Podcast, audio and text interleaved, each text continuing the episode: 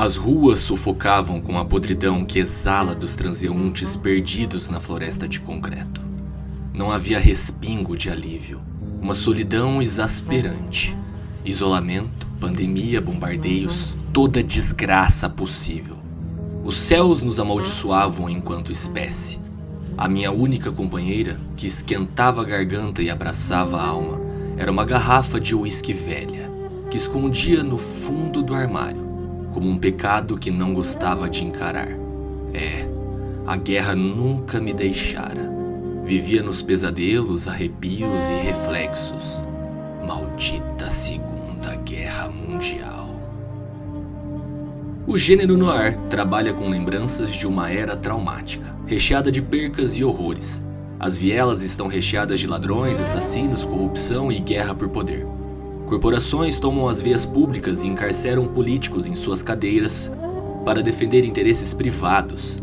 Uma era de ouro no cinema da década de 50. Quando viramos nosso olhar para o futuro, só nos ocorre que o céu sobre o porto tinha cor de televisão num canal fora do ar. Megalópolis, realidades virtuais, cowboys do espaço, corporações que exploram corpos, mentes e o próprio espaço.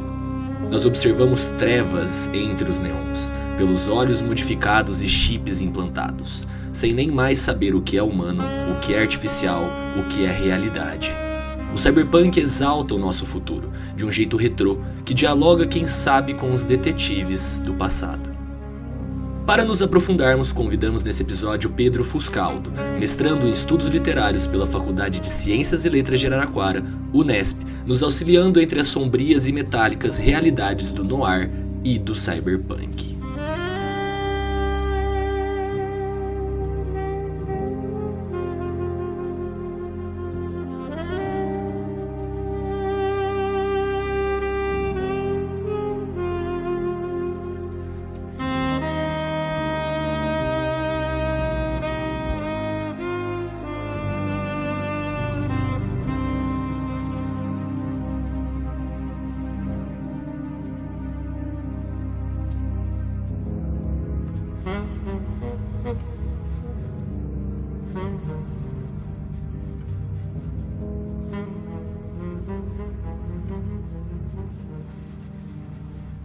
Sejam bem-vindos, aventureiros, a mais um episódio do Páginas Fantásticas, depois de um grande ato aí de um mês mais ou menos sem episódio novo. Quem fala com vocês aqui é o Caverna, ou João Vitor, né, que vocês já estão tão acostumados a falar, e tô vindo aqui dar recadinhos rapidinhos para vocês para agilizar o lançamento desse episódio.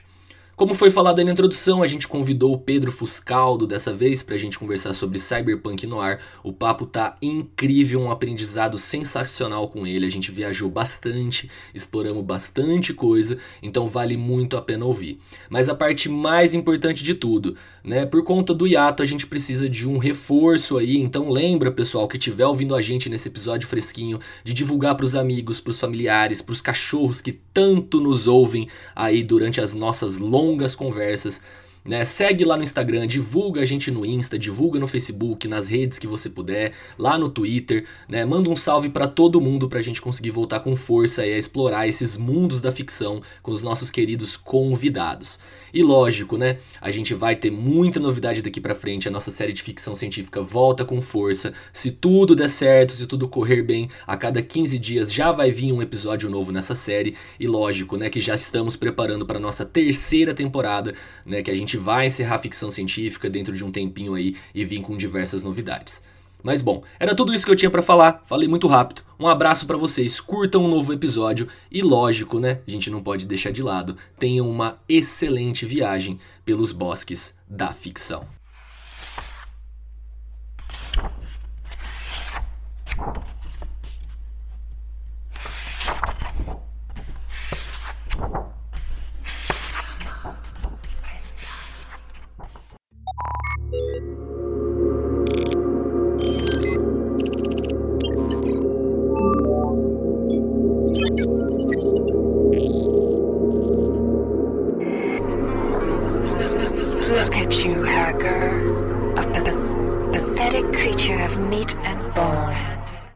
Sejam bem-vindos e bem-vindas a mais uma edição do Páginas Fantásticas. Dessa vez estamos aqui com o Pedro. E aí, Pedro, já vamos começar com, com você contando para gente a sua história como leitor. Como começou, como era o, o pequeno Pedro se interessando pela leitura e como, cara, como foi o caminho para chegar no que te interessa hoje em dia. Seja bem-vindo. Cara, cara, muito obrigado, André. Valeu, João.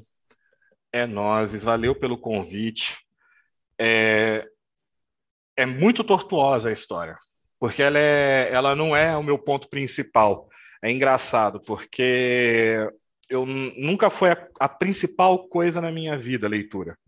Ela sempre foi muito presente, mas não foi a coisa principal, tá ligado? Por exemplo, a minha, o meu primeiro contato com leitura fortemente é a Turma da Mônica. Ponto. Turma da Mônica. Com quatro anos de idade, cinco anos, eu já era alfabetizado, fui alfabetizado cedo, porque a minha mãe insistiu bastante nisso. E a minha avó, por parte de pai, ela é revisora de, de português, de revistas, essas coisas, ela trabalha com isso. E, e por conta dela, por influência dela e por conta da minha mãe, e uma assinatura generosa da Abril, que minha avó trabalhava lá na época, eu recebi aí uma cacetada de gibi toda toda semana, todo mês e lia. Turma da Mônica, Turma da Mônica, Turma da Mônica, sempre foi Turma da Mônica. E isso foi a minha tônica até a adolescência, que foi quando eu tive contato com a literatura propriamente dita. O primeiro livro pesado assim que eu li foi Médico e um Monstro. Mas assim, diferente de dessas coisas tipo cachorrinho samba, é, coleção Ai, meu Deus do céu. Qual que é o nome daquele cara? Vagalume? Lá? Isso, coleção Vagalume. Também tem o Pedro Bandeira. Pedro Bandeira, também li muito Pedro Bandeira quando, quando eu era moleque. É, dei aquelas passadas por Monteiro Lobato, mas já, o Monteiro Lobato já me deixava um pouco irritado por conta do. Eu achava bobo. Real era essa, eu achava bobo. Eu achava mais legal a turma da Mônica por conta da paródia.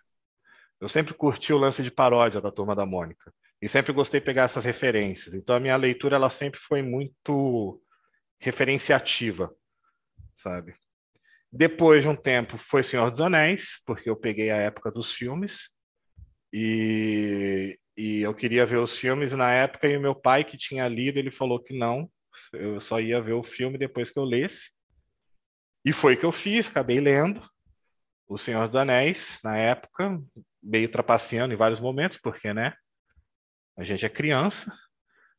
E depois disso é engraçado, porque depois disso teve um hiato. Porque ao, ao, ao largo da minha leitura, eu sempre fui muito fã de esportes, principalmente futebol e automobilismo. Principalmente automobilismo. E sempre foi a minha paixão e é até hoje, na real. Né? Eu tô, inclusive, é a última semana, é a última semana de corrida, tá tendo a melhor temporada talvez da história. Os dois estão se arrebentando na pista e eu não tô, eu tô tendo que estudar para o mestrado. tipo, minha cabeça só quer saber de Hamilton e Verstappen, tá ligado? Ultimamente. Mas eu fui para essas coisas, então foi uma época que comecei a jogar bola bastante, dei uma parada na leitura, só que daí eu arrebentei meu joelho. Aí eu voltei para leitura. E quando eu voltei para leitura, eu voltei pelo RPG. E foi o RPG que norteou a minha adolescência. Só que não, não foi Mundo das Trevas, no caso. Foi Vampira Máscara, Mago Ascensão, é, Lobisomem Apocalipse.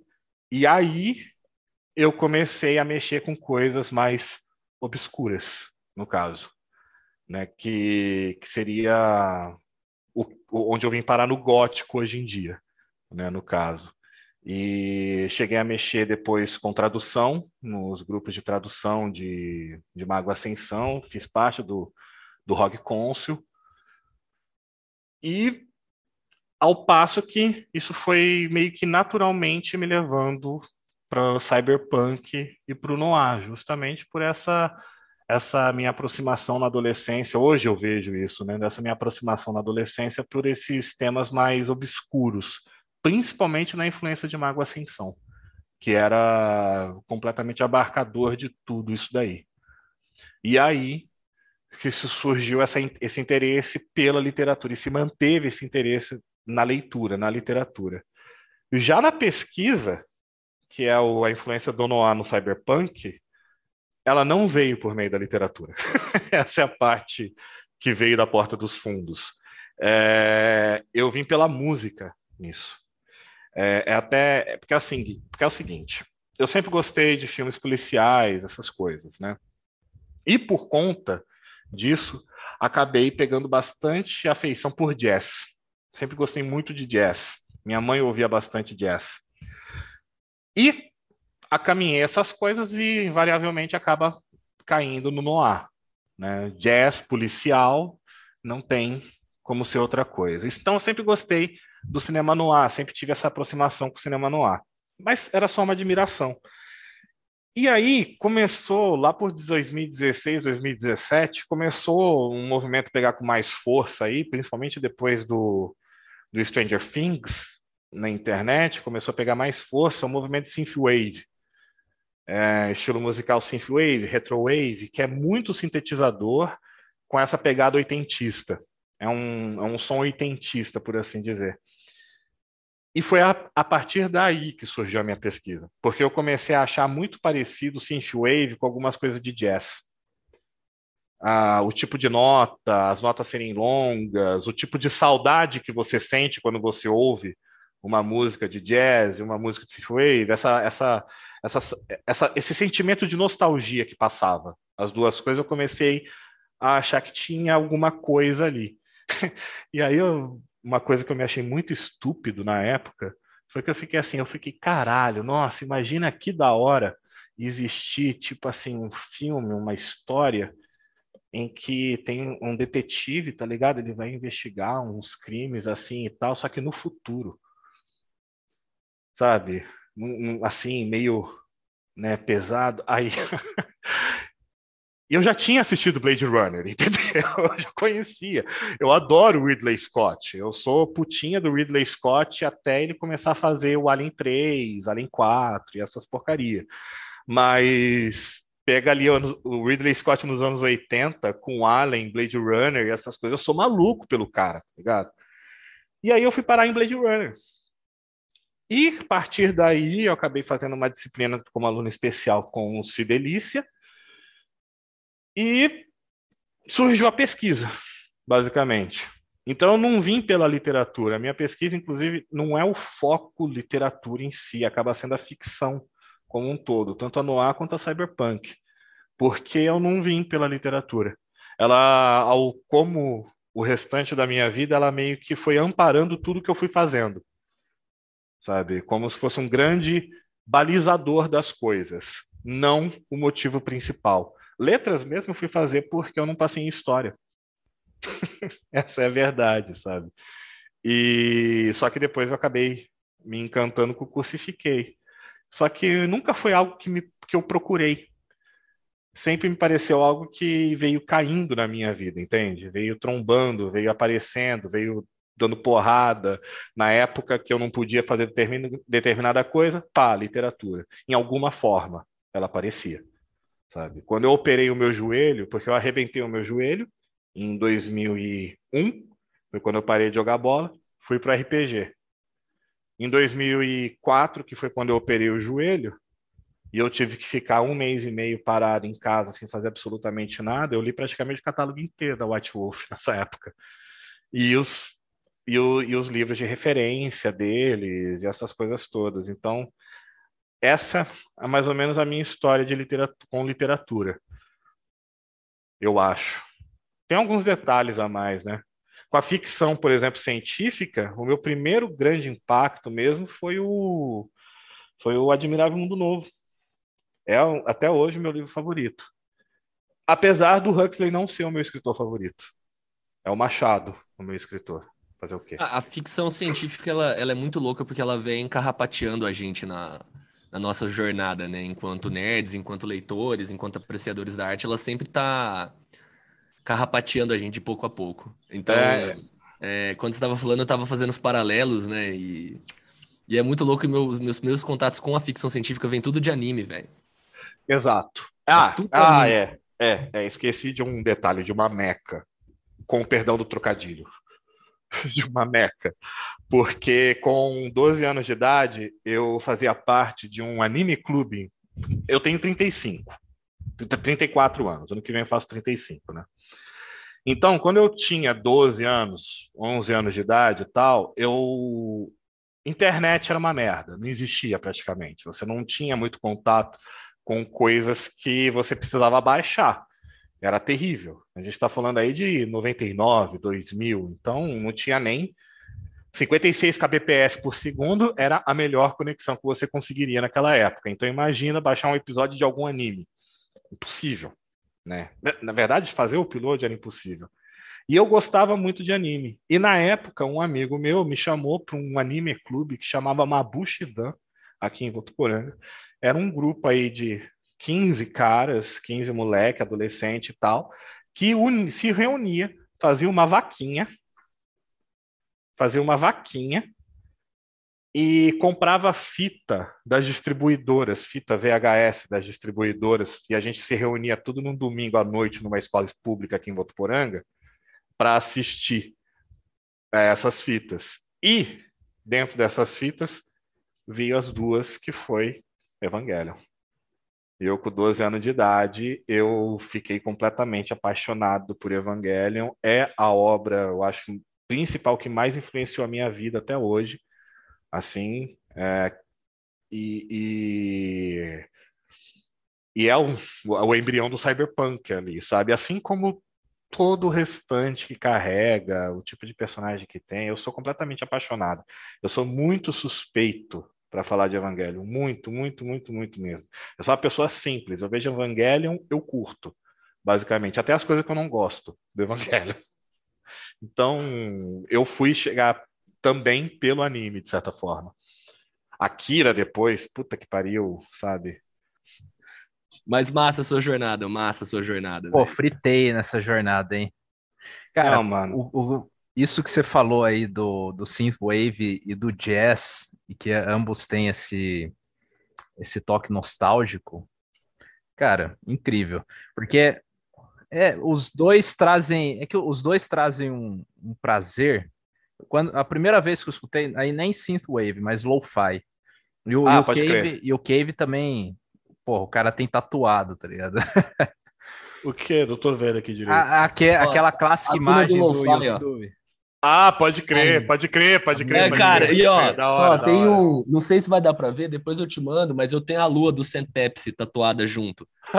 da hora. Porque eu sou um retardado, velho, por Vaporwave, Synthwave, Retrowave, Lo-Fi, Future Eu adoro também. derivado, eu só fico Quando eu escutei Vaporwave Sim. pela primeira vez, eu senti, eu senti esse conforto. Eu fiquei, caramba, cara, que, que que é isso? O que que tá acontecendo? Eu tô eu tô, tipo, de volta aos meus 12 anos, tá ligado? O mundo era o mundo era muito mais simples, eu não tinha obrigação é... nenhuma. Eu senti é... esse, essa parada me embalando. Eu, eu, eu peguei direto assim, ó, é a mesma sensação, porque é nostalgia pura. Quando eu paro para escutar nostalgia pura, é a mesma sensação que eu tinha e quando eu tinha, é, tava lá final do fundamental, início do médio, eu colocava nas rádios, tinha rádio Blast, rádio Animix, de Nossa. só J-pop e tô ligado, tô ligado, opening de anime.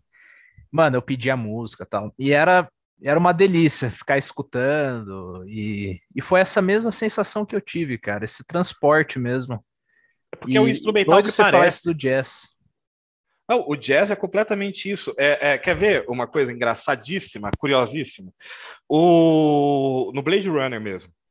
A, a trilha sonora do Blade Runner é feita pelo Vangelis, né? E o Vangelis, ele fez a trilha sonora depois que o filme foi feito. Então, as cenas que foram feitas do Blade Runner e tudo mais, elas foram feitas sem uma trilha sonora em mente. O Vangelis, que fez a trilha sonora depois que o filme foi feito.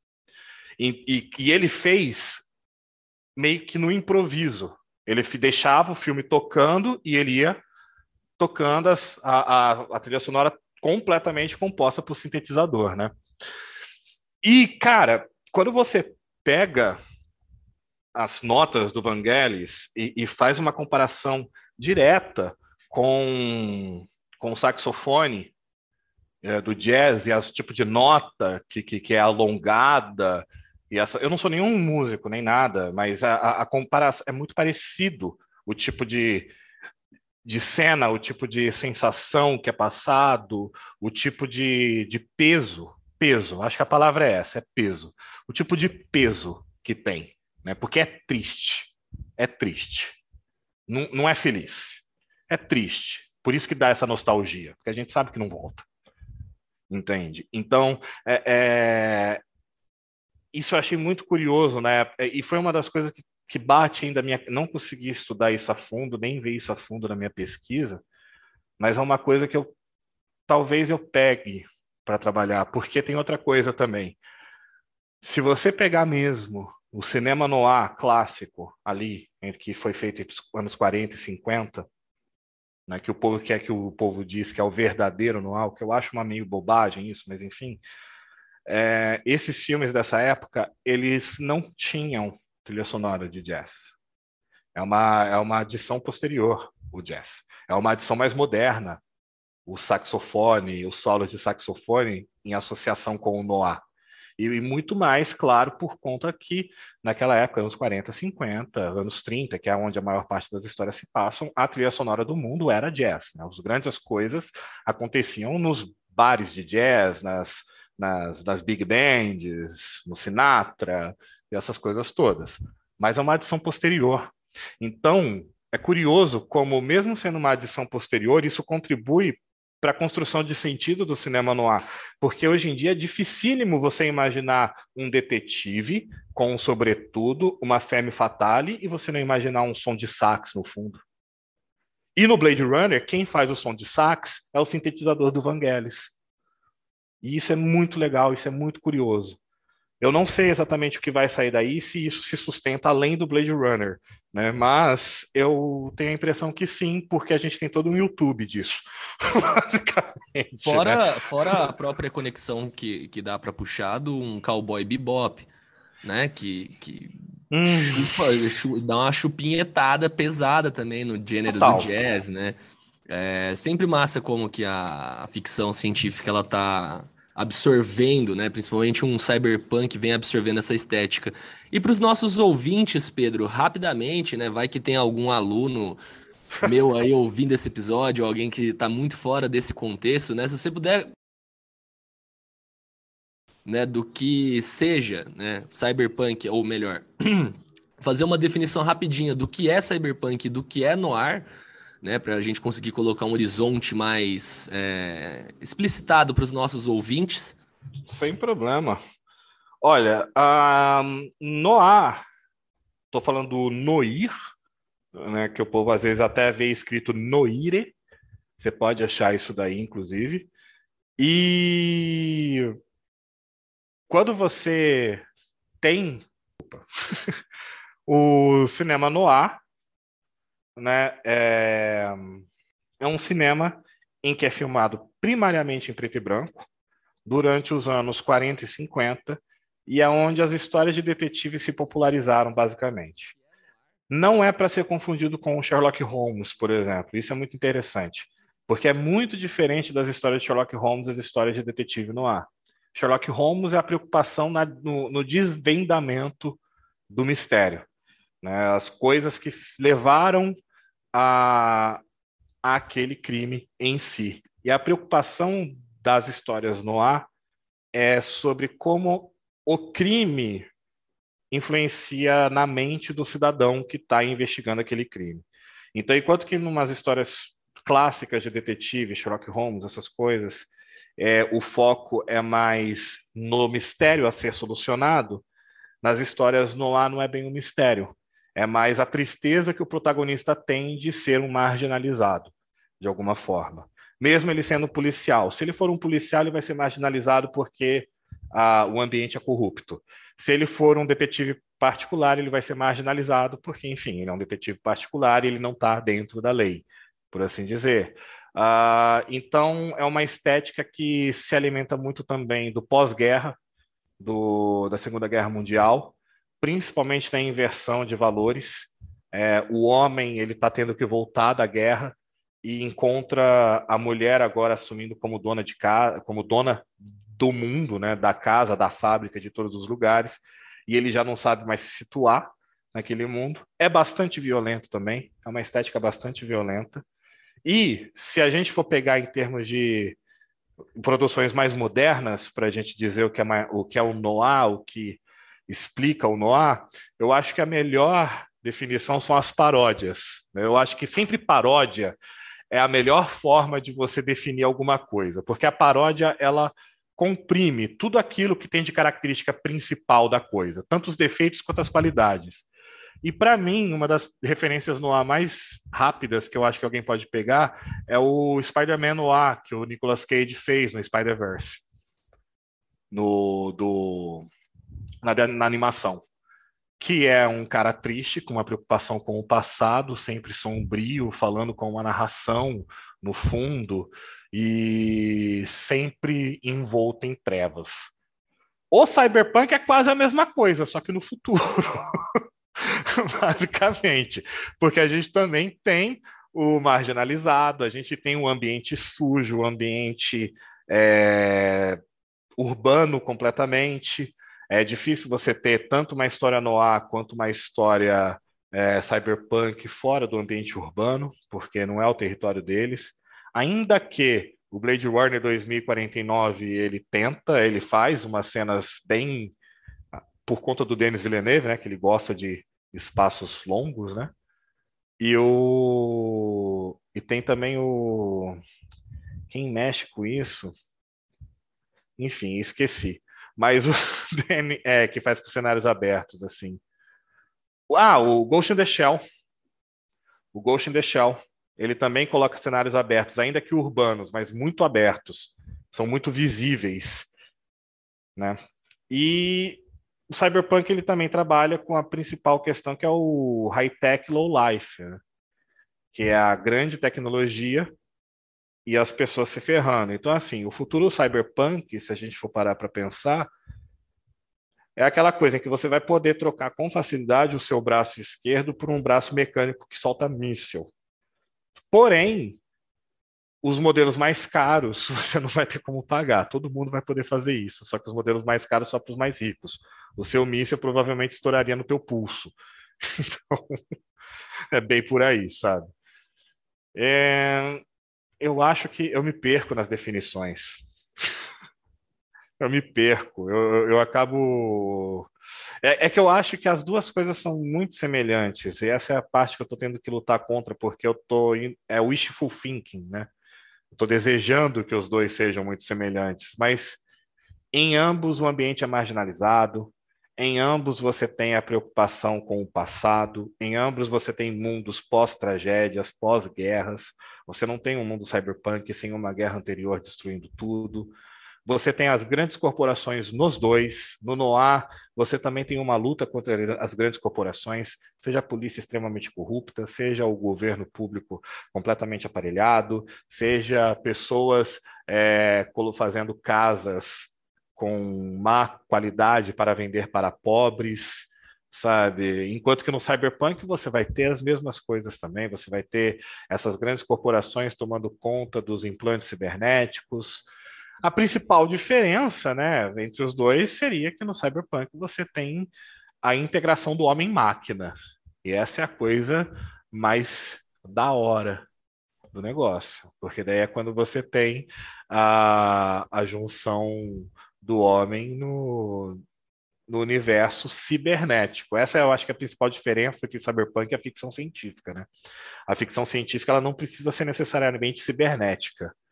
Já o cyberpunk, ele tem que ser cibernético. Você não pode escapar da parte de estar nas redes, de certa forma. E se alguém ainda ainda tiver um pouco de dificuldades para entender o que é o futuro cyberpunk, enfim, uns 10 anos a gente vai estar tá nele. Então fica tranquilo que daqui 10 anos vai fazer mais sentido e tudo isso que a gente está falando. Porque o que o Fantástico passou ontem sobre o metaverso é isso, cara. Cyberpunk é metaverse, querendo ou não. E é bem muito é bem cyberpunk, porque o cyberpunk, o futuro cyberpunk é justamente isso. Quem vai ser o principal vilão e quem vai ser os grandes filhos da puta do futuro? Caras estranhos, que você provavelmente poderia dar um tapa na rua sem problema e ele saberia porque tá apanhando. Entendeu? Porque é o Zuckerberg. É uma cara tão apanhável, ele é tipo um sapatênis. A gente parar para pensar. Ele e o Thiago Leifert, né? Dois sapatênis humanos. Zuckerberg, Zuckerberg estreando o nosso mundo cyberpunk, né, cara? Mano, tem tudo é, é sapatênis humano, né? Tem tudo aí do cyberpunk. O, Zuckerberg está fazendo o metaverso, né, a Matrix, e o Jeff Bezos vai explorar o espaço, cara. É, exatamente. Tá a gente vai aí. ficar aqui na Terra se ferrando. Ah, que é outra coisa também do cyberpunk é que a ausência praticamente total em praticamente todo o universo cyberpunk de natureza. É difícil você ver um universo cyberpunk em que a natureza ela não seja um clone do que já existiu, ou seja, criada artificialmente apenas para dizer que tem, ou que seja apenas acessível pelos mais ricos. E é basicamente o que a gente vê hoje em dia. Se a gente for parar para pensar, uma cidade como São Paulo, os mais ricos eles vão para sítios, eles vão para lugares bacanas, idílicos e tudo mais, enquanto que o pobre ferrado está no high-tech low life dele, está com um celular maravilhoso no bolso, mas no barraco dele sem acesso a nenhuma meio de lazer. Nunca vi uma coruja na vida, pessoa, por exemplo. É, mas é, e uma internet de alta velocidade, né? Exatamente, exatamente. Ficar cada vez mais barato. Para poder compartilhar a sua miséria com mais gente. Exato, para jogar, jogar um Free é Fire.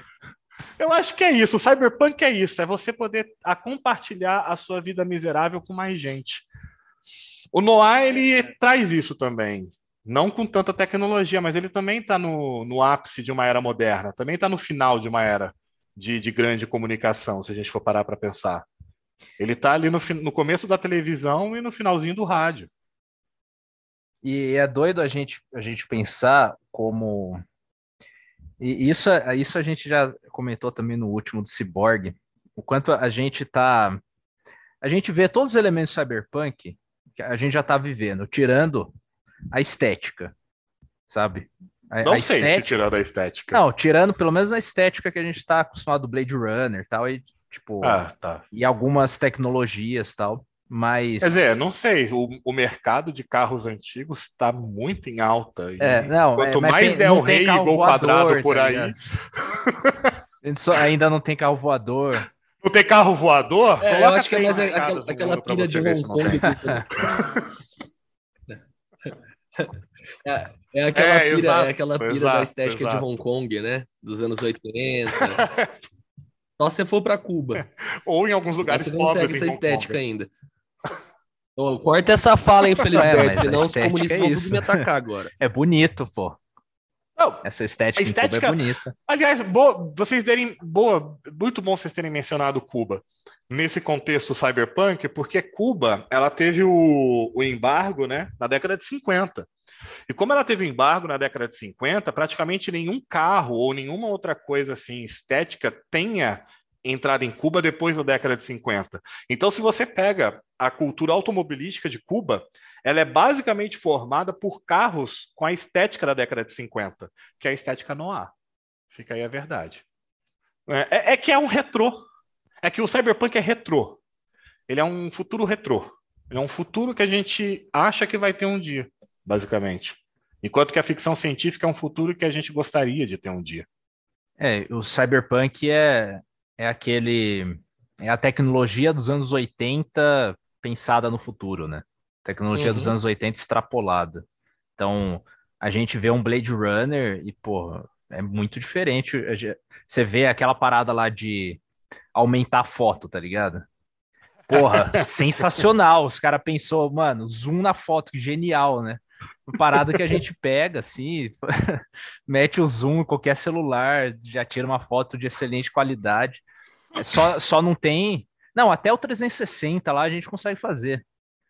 E tem isso, né, no, no Blade Runner tem isso de que pega o que não tava na foto, né? Exato, tem esse momento, tem esse momento também. Tem, tipo, eles conseguem preencher o restante da foto, né? Por dedução da coisa. Mas a gente já tem inteligência artificial que faz justamente isso. O que não é os, os, o negócio de deepfake, por exemplo, é exatamente isso. É uma inteligência artificial deduzindo como a sua cara vai se mexer e colocando no rosto de outra pessoa. Sim, cara. O... É, e todo esse reconhecimento, está ligado quando você procura uma imagem no Google? Tem como você procurar hum. imagens similares, né? Sim. Aí agora já tem um aplicativo que vem no Android também, que é o Google Lens, que ele faz. Uhum. E, a, e a, antes, quando eu ia procurar imagem parecida, pegava e tinha que copiar, é, abrir a imagem lá no Google Imagens. Agora, qualquer imagem que eu que eu baixo ou que eu vejo na minha galeria, já aparece a opção do Google Lens, tá ligado? para eu reconhecer imagens similares.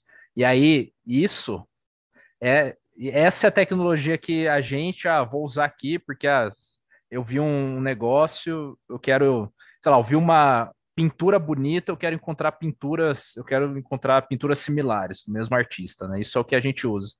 Aí a corporação, uma empresa de segurança, usa a mesma coisa para achar lá o caverna, tá ligado? Vou, Exato. Viu, tá procurando caverna, o revolucionário caverna, braço biônico, aí mete lá a foto dele para encontrar quem postou alguma foto, às vezes o caverna no fundo, tá ligado? Cara, que coisa mais distópica cyberpunk disso que você tá falando que os protestos que estavam rolando em Hong Kong agora, que os protestantes eles estavam usando umas pinturas específicas na cara, justamente para evitar o reconhecimento facial, para não cair na, na, nas garras do, do governo chinês.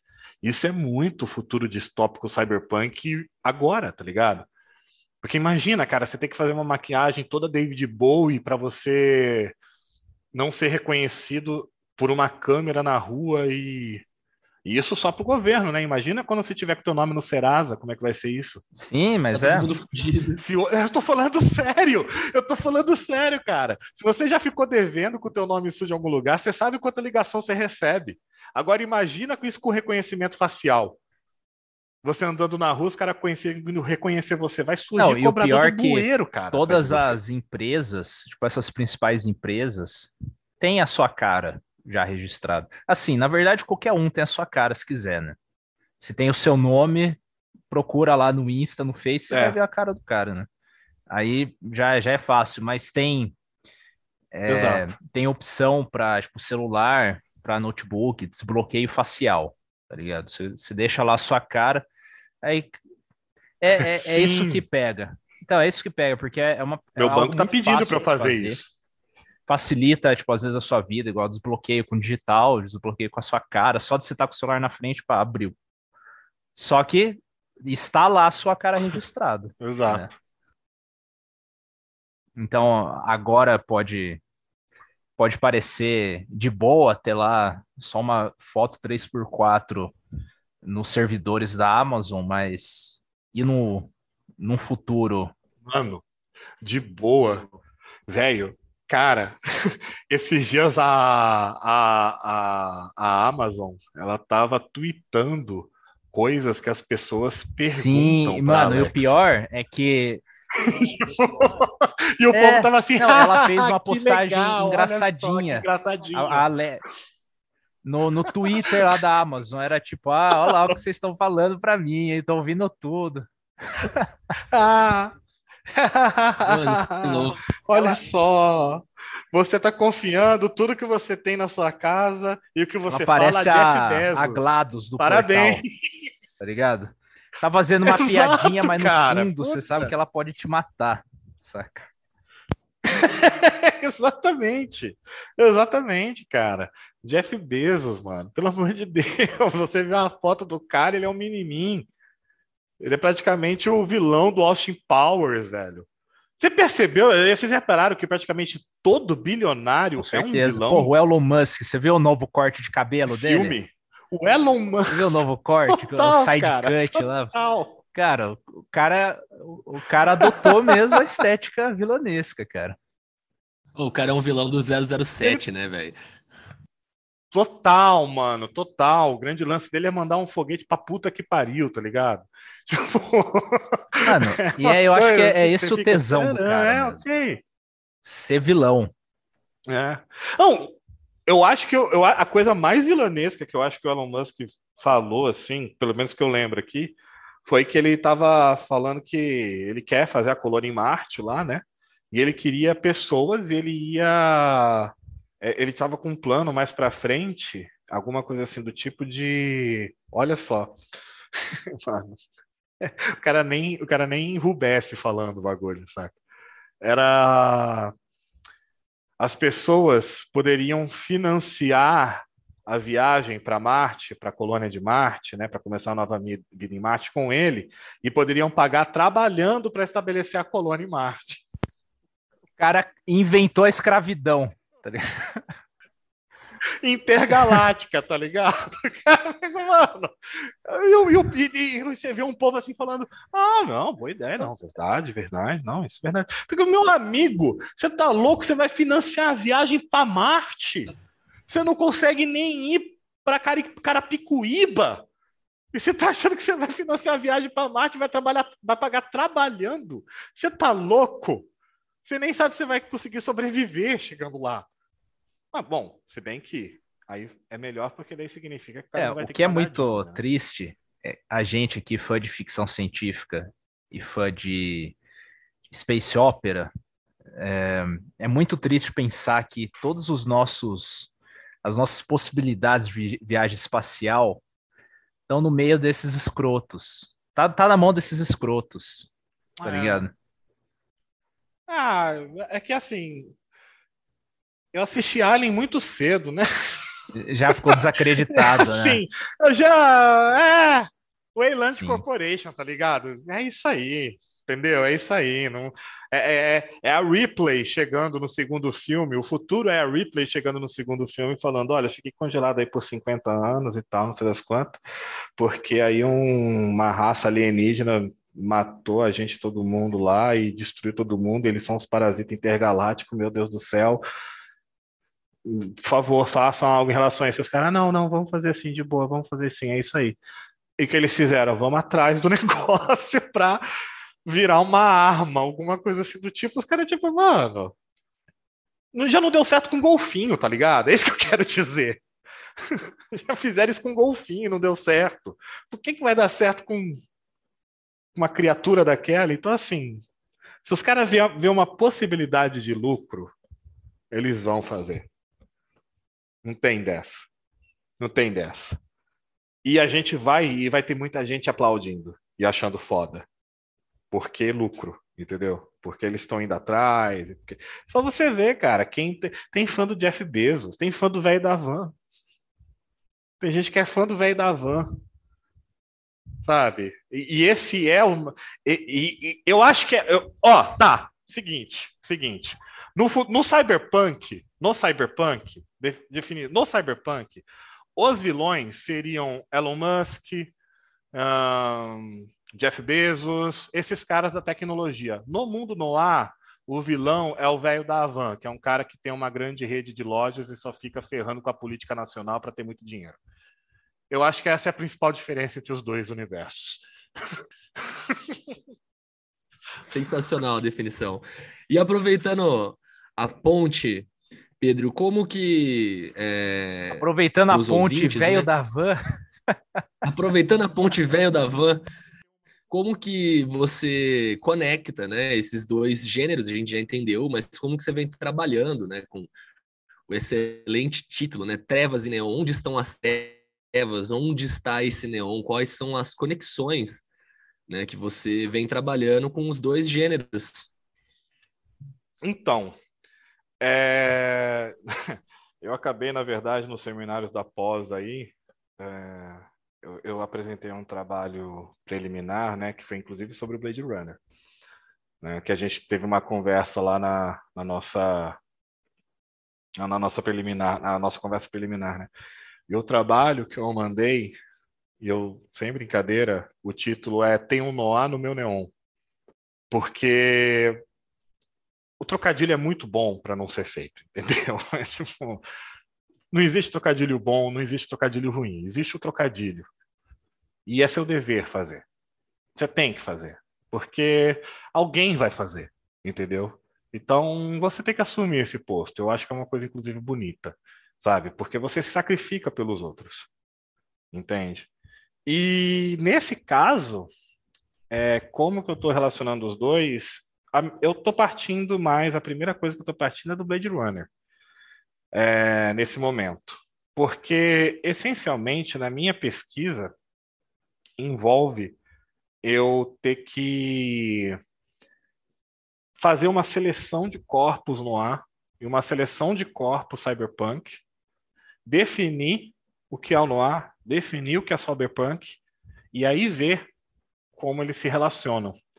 Então, no momento, e ver se se relacionam, né? Eu acho que sim, acredito que é verdadeiro isso, mas, como Caetano Veloso diz, ou não.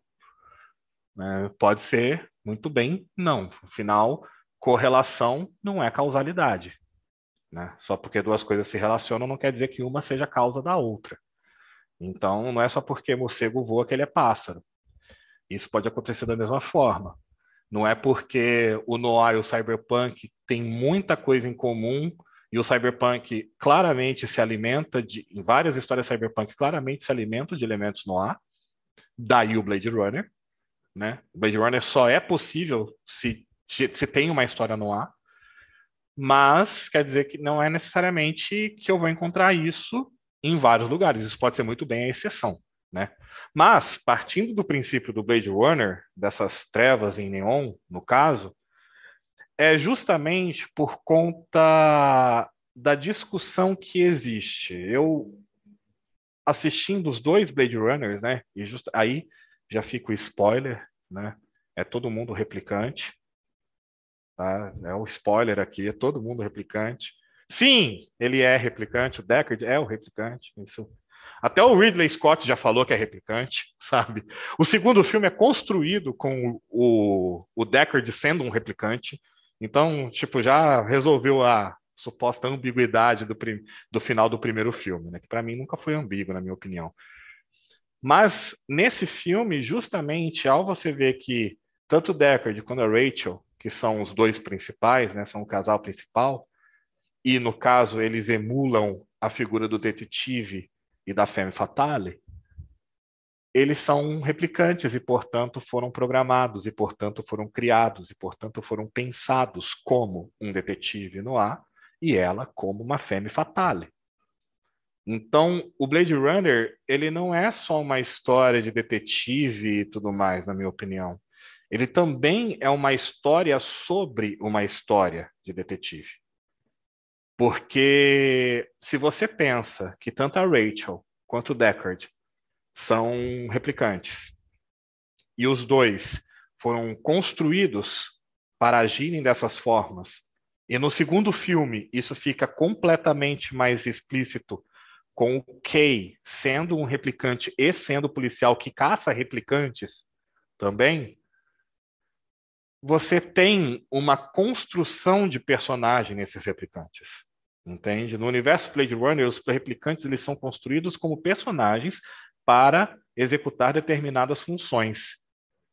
Então, o meu primeiro elo acho que é esse.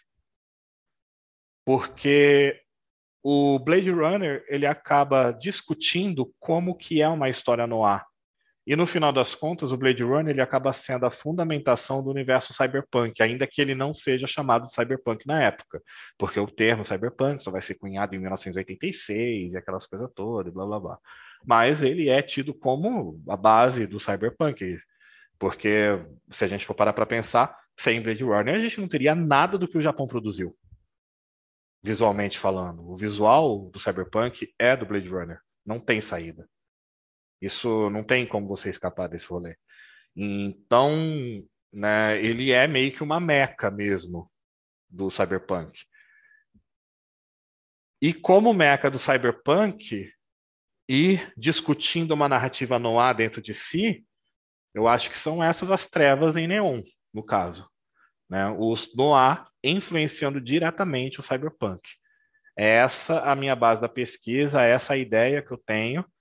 Não sei se vai se confirmar, estou muito preparado para que não se confirme, porque se não se confirmar, no final das contas, eu não perco a pesquisa, né? Significa só que eu estava errado e eu estar errado, de certa forma, é estar certo, porque eu só provei que não. Então, ótimo, não tem problema nenhum. Mas é por aí, é por aí. E a, ah, e o Cowboy Bebop, que, que você mencionou, João, cara, é, acabei de reassistir, né? Tudo. E também a primeira temporada da, da Netflix. E é uma coisa que acho interessante de trabalhar, né? Com as duas coisas. Porque eu não, a gente não pode dizer que o Cowboy Bebop da Netflix é o mesmo Cowboy Bebop do anime. Porque se você fizer isso, você. Enfim, é triste. Eu achei triste. Eu achei uma péssima adaptação mesmo. Ainda que tenha muitas coisas que eu achei muito legais ali. Que poderiam ter sido exploradas no anime, mas que só deixa subentendido, sabe? E é principalmente em questões do Jet, do, do Spike e tal, tudo mais. Só que esses, essas duas obras mesmo, por exemplo, que eu acabei de pegar, tanto o anime quanto a série, que a série é diferente, os dois têm também influência no ar. É muito claro isso. O Jet tem até um episódio especial sobre isso. Então, é, é, é, é essa coisa. O começo parece, no, agora no momento que eu estou no começo, parece que é muito, muito óbvio até o que eu estou falando, sabe? Às vezes para mim. Só que eu quero trombar com mais problemas a serem resolvidos. E eu acho que eu vou trombar com alguns. Principalmente quando você vai pegar histórias como Exterminador do Futuro, saca? Que trabalha com a figura do ciborgue, mas tem um monte de coisa que não é parecido com Cyberpunk. Uh, ou o próprio Alien, mesmo, o Alien, que tem a figura do Cyborg, que é Cyberpunk, mas que qual, qual, é o elemento no ar no, no Alien, por exemplo, entende? Então, é, são coisas que eu preciso resolver, que eu preciso dar uma olhada ainda. Mas é por aí Bastante que eu coisa para a gente trabalhar, hein? hum. Bastante coisa para escavar. E do lado no ar, e do lado no ar, eu tenho um outro problema que é o seguinte: é, o, o Noir tem gente que não que diz que é só os filmes da década de 40 e 50. E depois disso é neo-noir. E ainda dizem que você não diz que na década de 40, 50, é, você pode considerar ele como um gênero, porque você não tem nenhum, nenhuma obra daquele período que um, primeiro, tenha sido intencional como movimento estético, porque o movimento noir foi mais uma, o noir ele é mais um fruto de, um, de uma crise financeira no cinema, que a galera não tinha dinheiro, então eles tinham que, tinham que fazer muita filmagem com ângulo fechado, porque os cenários eram todos minúsculos, eram todos pequenos. Aí traz a claustrofobia do Noir, que também a gente vê no Cyberpunk. O Cyberpunk é extremamente claustrofóbico, né? Daí também a questão dos cenários urbanos, eles não podiam se deslocar muito de lugar, então as histórias tinham que ser todas urbanas. E tinha muita influência do expressionismo alemão, justamente pelo jogo de sombras e tudo mais. E esses caras, eles dizem que esses filmes dessas duas décadas, eles não conseguem contornar um gênero porque não tem um filme que tenha sido angariador de todas as características. As características elas ficam flutuando mais ou menos em uma grande gama de vários filmes no ar. Só que a pergunta que eu falo é: se não existe direito no ar, como é que pode existir um neo no ar? E, a meu ver, também colocar Noir como fruto de algo que aconteceu apenas nos anos 40 e 50 e todo o restante ser neo-noir só porque é colorido, eu acho que é bobeira. Eu acho que é bobagem. Eu acho que é um preciosismo que não precisa. Porque daí você vai tirar umas coisas que são completamente, né? tipo Seven, do, do Lynch. Na verdade, qualquer coisa que o Lynch fez. Uh, é Fincher, desculpa. Desculpa, desculpa. Seven é do, do, Fincher. do Fincher. Mas o Lynch também. O é, Lynch também. É, não, essa, o, essa confusão é o, é clássica. Twin Peaks. Você pega o Twin Peaks, o, o Drive. Lost in Highway. Isso, exato. Então, assim, é, é uma galera muito forte. Você tem o, o Los Angeles Cidade Proibida, que, que foi lançado em 95, que é maravilhoso. Você tem aquele o Usual Suspects do, de 95 também, que é maravilhoso nesse sentido. Então você tem muita obra moderna que carrega todas as características no ar, a meu ver, assim, olhando primariamente, e a única exceção que eles não são em preto e branco, para não serem no ar. Eles são neo noir por conta disso, porque não são em preto e branco. O que eu acho que é uma bobeira, porque a questão do preto e branco no noir é mais para incentivar a questão dos contrastes, de oposição, de luz e sombra, né?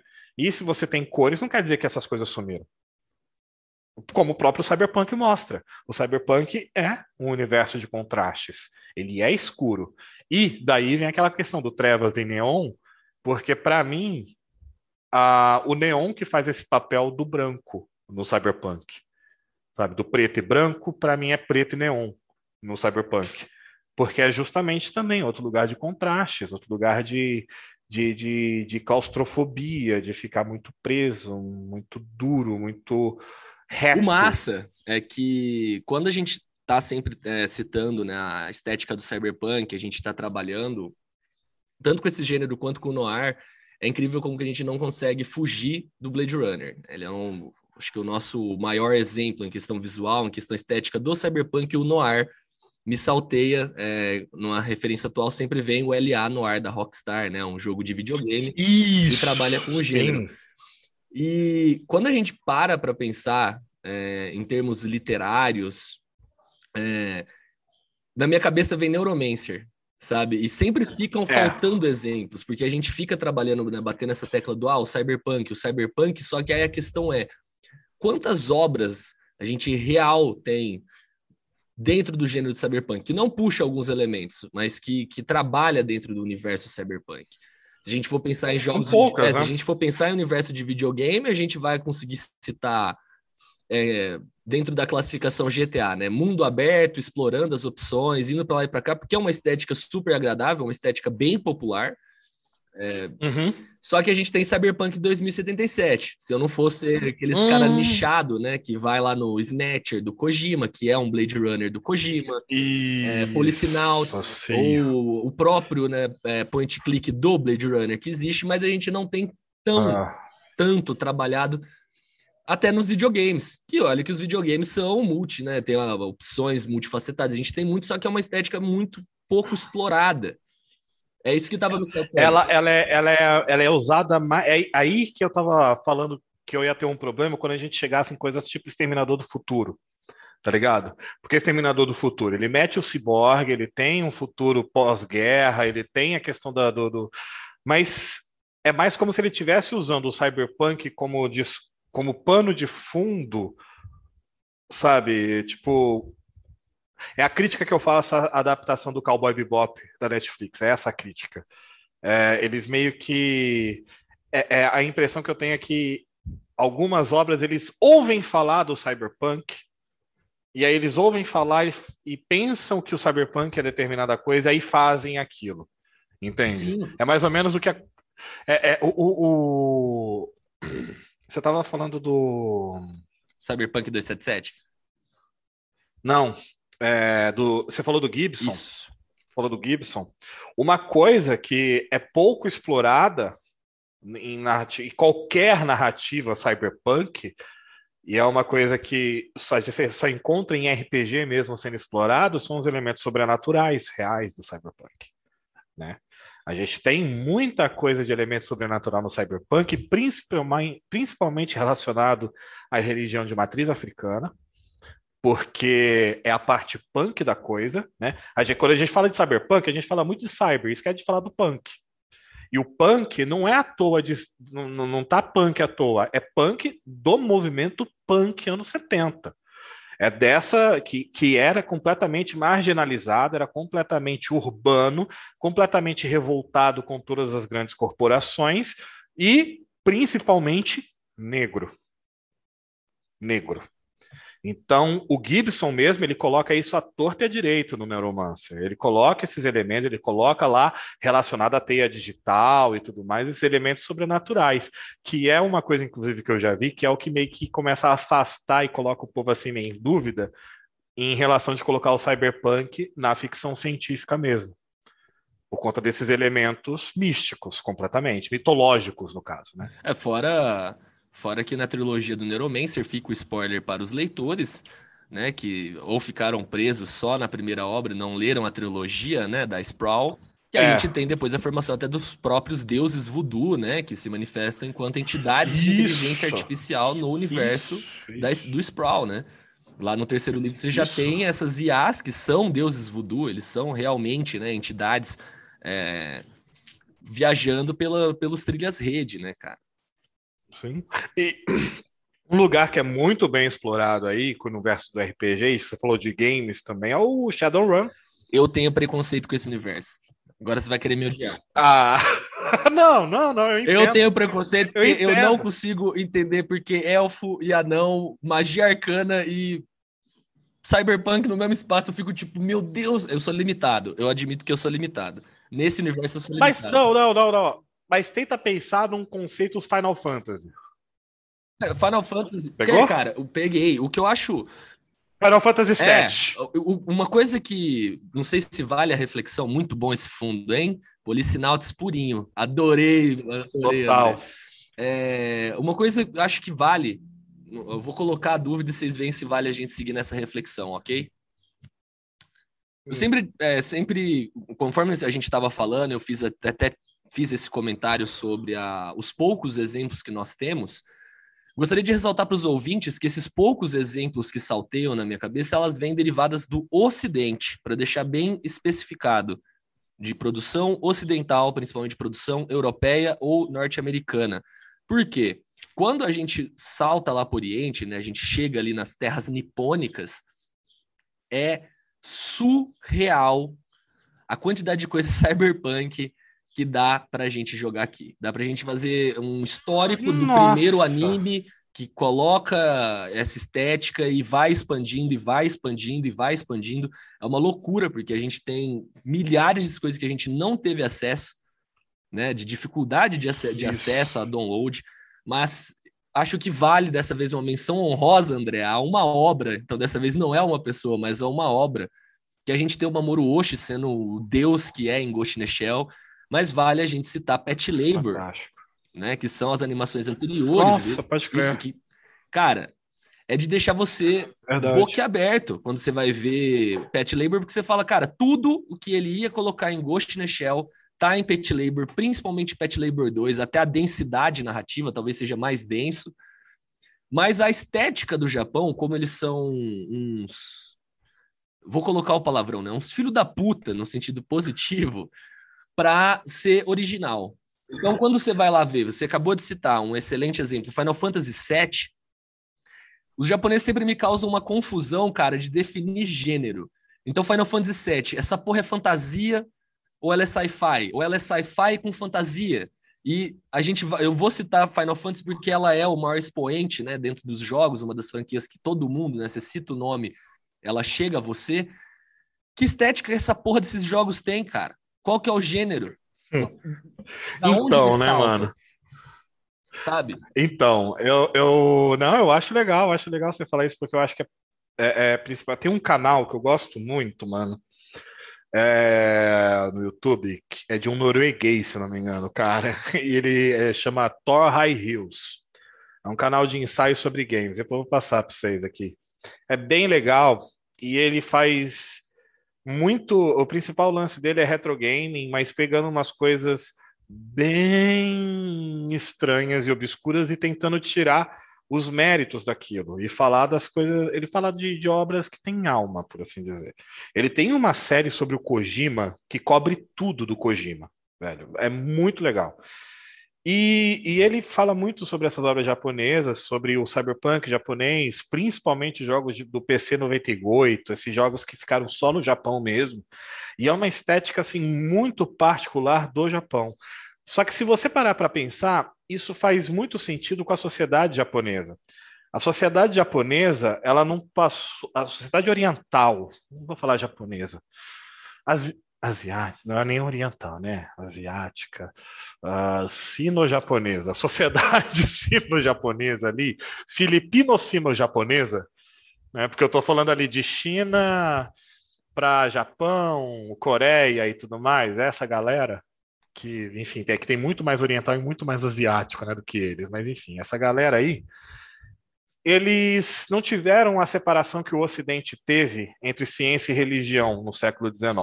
Eles não tiveram isso. Eles tiveram, na verdade, a chegada da tecnologia aí e um entendimento um pouco místico da tecnologia. É, é, diferente a forma que eles se relacionam com a religião deles e a tecnologia deles. E eu acho que é isso que acaba se refletindo na estética, por exemplo, do Final Fantasy VII. Porque para eles, é, é, e é isso também uma outra coisa, que daí que eu, enfim, é viagem minha, que é o seguinte, eu tenho um pouco de birra com a ideia de que a ficção científica começou na Mary Shelley. Eu entendo todas as questões literárias que vieram a se desenvolver depois, características e tudo mais, e papapá, que o povo fala de proto-ficção científica, pré-ficção científica, que não sei o que lá e tal, tal, tal. Mas ficção sempre existiu.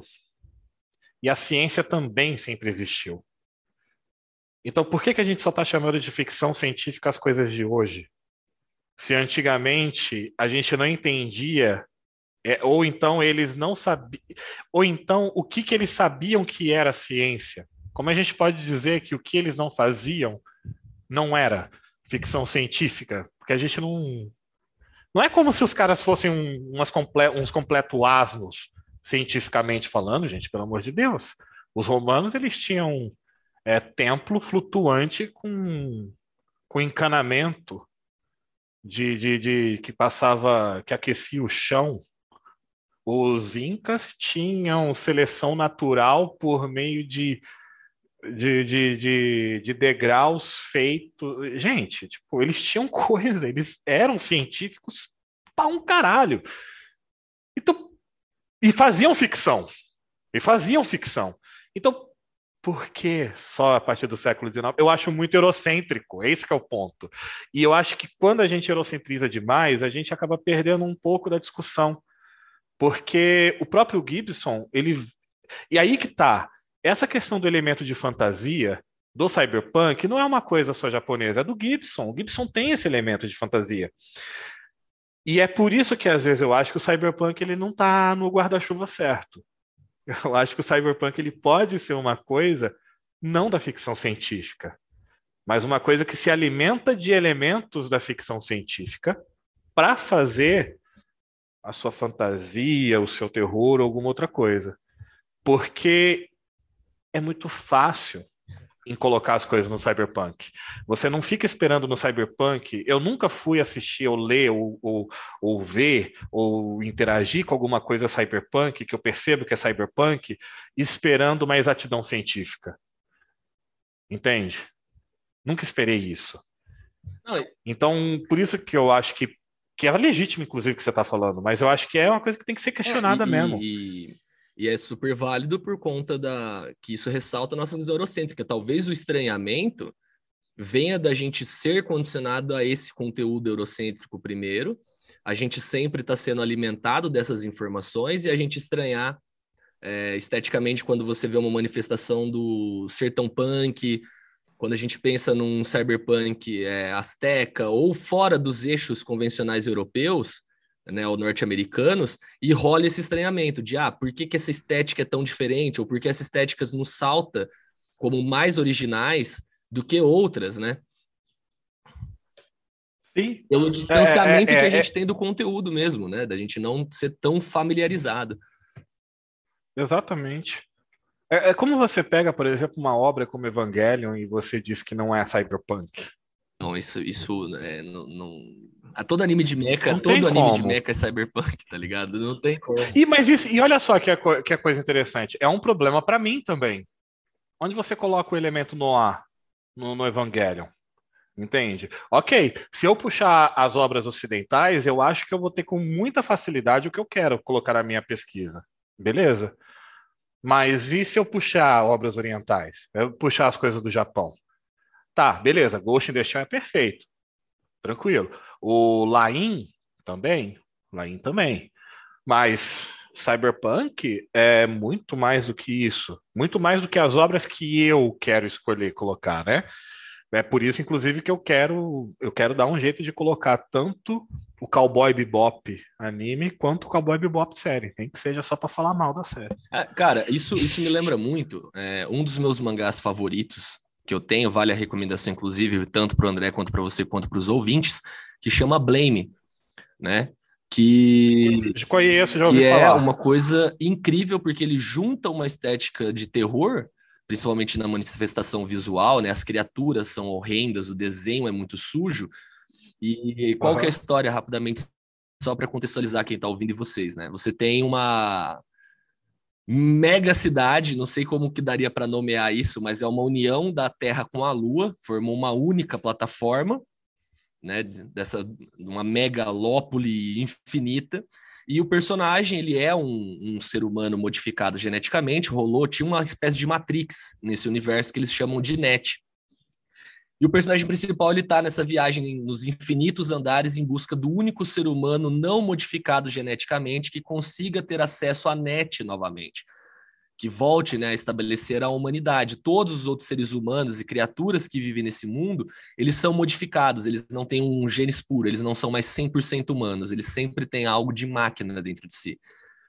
E hum. a vibe no ar dele é muito forte, principalmente dos seus grandes silêncios, das viagens que o personagem tem, ele não hum. tem muito, muito diálogo ele é muito mais introspectivo visualmente e narrativamente falando. Tudo isso que eu estou falando para vocês são interpretações, inclusive, porque você não tem uma concretude da narrativa, tipo, o que é, como é, como se manifesta, são saltos, você tem que preencher né, as lacunas da história com o seu próprio imaginário. E é uma obra que me salta muito quando a gente está falando sobre essa estranheza, principalmente de mangá, porque ela é uma das coisas talvez mais estranhas que eu li do, do gênero de ficção científica barra cyberpunk, que a gente tem dos mangás, um, né? Eu lembrei de um agora, o Ergo Proxy. Ergo Proxy é doideira. É Ergo muito é bom também. Demais. É outra coisa que é doideira. Também Mas, cara, um... é outro que causa estranheza. Você quer ver um, um bizarro? Gankutsuou ou vulgo Conde de Monte Cristo, cara. Sim, puta, é maravilhoso. Por quê, Por quê André? Só para te saltear qual que é o contexto do Conde de Monte Cristo. É a história do Conde de Monte Cristo, André. Só que cyberpunk. Literalmente, eles pegam é. aquela história, jogam na ficção científica. Então, em vez do Conde ficar preso na ilha de Monte Cristo, ele, em vez de ele ficar preso, né, não na ilha de, de Monte Cristo, em vez de ele ficar preso lá na, na, prisão famosa da França, ele é jogado nos confins da galáxia, sabe? É... E tem raças alienígenas, aquele baile em Veneza é um baile na Lua, tá ligado? Então ele tem toda uma adaptação à história super fiel, esteticamente, porque ele, ele é ah, afetado ah, é porque ele pelo é, lugar que ele é... ficou isolado. Por que, que ele tá é azul? E aí você tem toda é. essa manifestação, cara, o baile ser na Lua, é, pira de viagem. A luta entre ele e o, Sim, e o é outro no, é de Meca. Isso que é no Meca. Então, é, é, muito diferente como pô, eles absorvem, né, cara? Olha que doideira. Eu nunca ia parar e pensar, tipo, pô, vou fazer uma adaptação. É. E você sabe que é louco, André? Em termos de fidelidade de roteiro, né, da narrativa do livro, o filme é uma bosta perto do anime, cara. Porque, primeiro, o anime tem mais tempo, ele tem lá seus 26 episódios, e ele é muito mais fidedigno com os ápices da narrativa da vingança do Conde de Monte Cristo. E a parte curiosa é que no Gankutsuo você não segue o Conde de Monte Cristo a maior parte do tempo. Você não segue a vingança. Você segue quem vai sofrer ela a maior parte do tempo. Então, mesmo sendo uma mudança de foco narrativo muito interessante, inclusive, e até complementar para a obra original, é completamente Olha, é, em inglês seria bonkers, né? Tipo, você fala, mano, como assim, velho? A, a, primeira cena, a primeira, uma das primeiras cenas, inclusive, que o Conde de Monte Cristo aparece no Gankutsuo é na Lua, é um baile lá no, na Lua, alguma coisa assim do tipo. Ele sabe? começa na metade do contar... livro, né? Ele começa É, exato, exato. E aí, é, quando vão surgindo né, essas reflexões, outra coisa que me salteou na cabeça é a trilogia da, das, a trilogia da robótica do, do Isaac Asimov, cara, que todo mundo dá crédito do cyberpunk para o William Gibson, e é justo, não, tô querendo desconstruir isso, tá? Na questão estética, principalmente da manifestação punk, do que a gente chama de cyberpunk, Mas as, a trilogia da robótica, principalmente as Cavernas de Aço, o primeiro livro, porra, aí é uma terra fodida, os seres humanos têm fobia de espaço aberto, sabe? Aquela famosa fobia que os caras, na hora que saem num lugar aberto, porque a terra ela tá lotada de prédios, você não tem nenhum contato com a natureza, você já tem viagens interplanetárias, você tem robô auxiliando o detetive principal numa investigação e todo aquele dilema de ah, eu estou confiando numa máquina, eu estou humanizando uma máquina. E porra, foi muito antes do Neuromancer, lógico, faltou o punk do final, é mais cyber do que punk, mas porra. O Astro, Astro Boy é o quê? Década oh, de 60. Tem que pensar numa coisa. O cyberpunk, ele é uma coisa é, é, robô ou cyber. Porque uma das coisas principais do cyberpunk é a questão da cibernética. Não necessariamente o ciborgue, mas a integração com redes, essas coisas assim. Então, assim, é, é... O, o Astro Boy mesmo. O Astro Boy, ele pode ter elementos porque se coloca no mundo futurista e essas coisas todas. Mas é, é, ele só por ser um robô ou um androide não vai fazer ele necessariamente cyberpunk. Ou não. Esse é o ponto que eu quero, que eu não sei ainda. Porque aí, por exemplo, se você falar do Astro Boy, ou mesmo dessa obra do, do, do Asimov, e coloca ela como, pá, putz, cyberpunk. Aí Exterminador do Futuro 2 também é. Entende? Não pode funcionar só para um lado, tem que funcionar para o outro também. E como, e como, por exemplo, eu vou jogar uma bomba para vocês dois. E como a gente encaixaria Juiz Dredd? Hum, Juiz Dredd é cyberpunk. É cyberpunk. Eu acho que Juiz Dredd tem toda é. a estética. Tem, tem, tem a integração com as redes, tem a questão que das é... corporações. E também é outra coisa que eu posso usar é também para minha pesquisa. Obrigado, inclusive, por ter me lembrado. Porque é completamente. Né? Inclusive com um belíssimo Stallone. O Pedro, meu, mas o essa é uma que eu sempre sempre me volto questionamento, eu sempre esqueço qual que é uma possível resposta. Mas os replicantes, eles são ciborgues ou são androides? O android, o android é um isso é o android isso, o Android ele é um ser humano criado é, artificialmente, o, o, o, o ciborgue ele você tem parte máquina, né? Não, então ele é Android, o replicante é Android. É Android, o replicante é Android. Então é Android. É, o replicante é Android. É isso, é, exato. É porque é, é o próprio título. Ele se chama né? replicante, né? porque ele está replicando. Só que. então, mas não pode também ter uns androides que são mais tecnológicos? Como, como assim, de Android com um cyborg. Não, tipo uns meio robô. Ah, pode crer. Então, cara, é, é uma das coisas que tem que ser, que tem que ser levantado. Porque, assim, é, é uma das coisas também complicadas de você colocar o cyberpunk como gênero. Você tem algumas coisas que são muito explícitas, que nem a gente estava falando aqui. O Gibson é, é, o, é o ponto, é, é, o ponto literário, Blade Runner é o ponto cinematográfico, vamos pôr assim, e dá para muito bem a gente pegar as coisas que o Kojima produziu nos anos 80 e dizer que é o ponto de, de de videogame, vamos por assim dizer, ou o próprio Shadowrun é o ponto de RPG, enfim, você tem uns pontos principais aí que a gente pega, pá, bate o olho, fala e pronto, Cyberpunk. Só que aí, o que mais que a gente pode colocar nesse negócio? Por exemplo, eu entendi que você está falando do Android. Até que ponto um Android ele não é um robô? Qual a diferença entre um robô e um Android? Entende? O ciborgue e o Android, beleza. O ciborgue e robô, beleza. Mas um robô e um Android, qual é a diferença? É só Entende? se a gente fosse literal, né? Colocar que o Android ele é orgânico e o robô ele é mecânico, né? A gente pode ser bem literal Ou... na questão física, mas isso não, não resolve quase nada.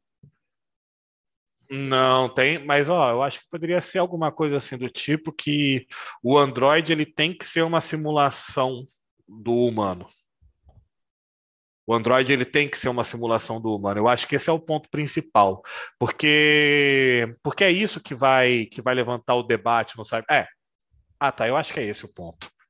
Ó, eu acho que é esse o ponto. Eu acho que é isso que diferencia o Android do, do robô. Colocando assim, é, o Android ele vai ser uma imitação. O robô não tem que ser e na maior parte das vezes nem vai ser. O robô ele vai ser construído de acordo com uma com a melhor função dele.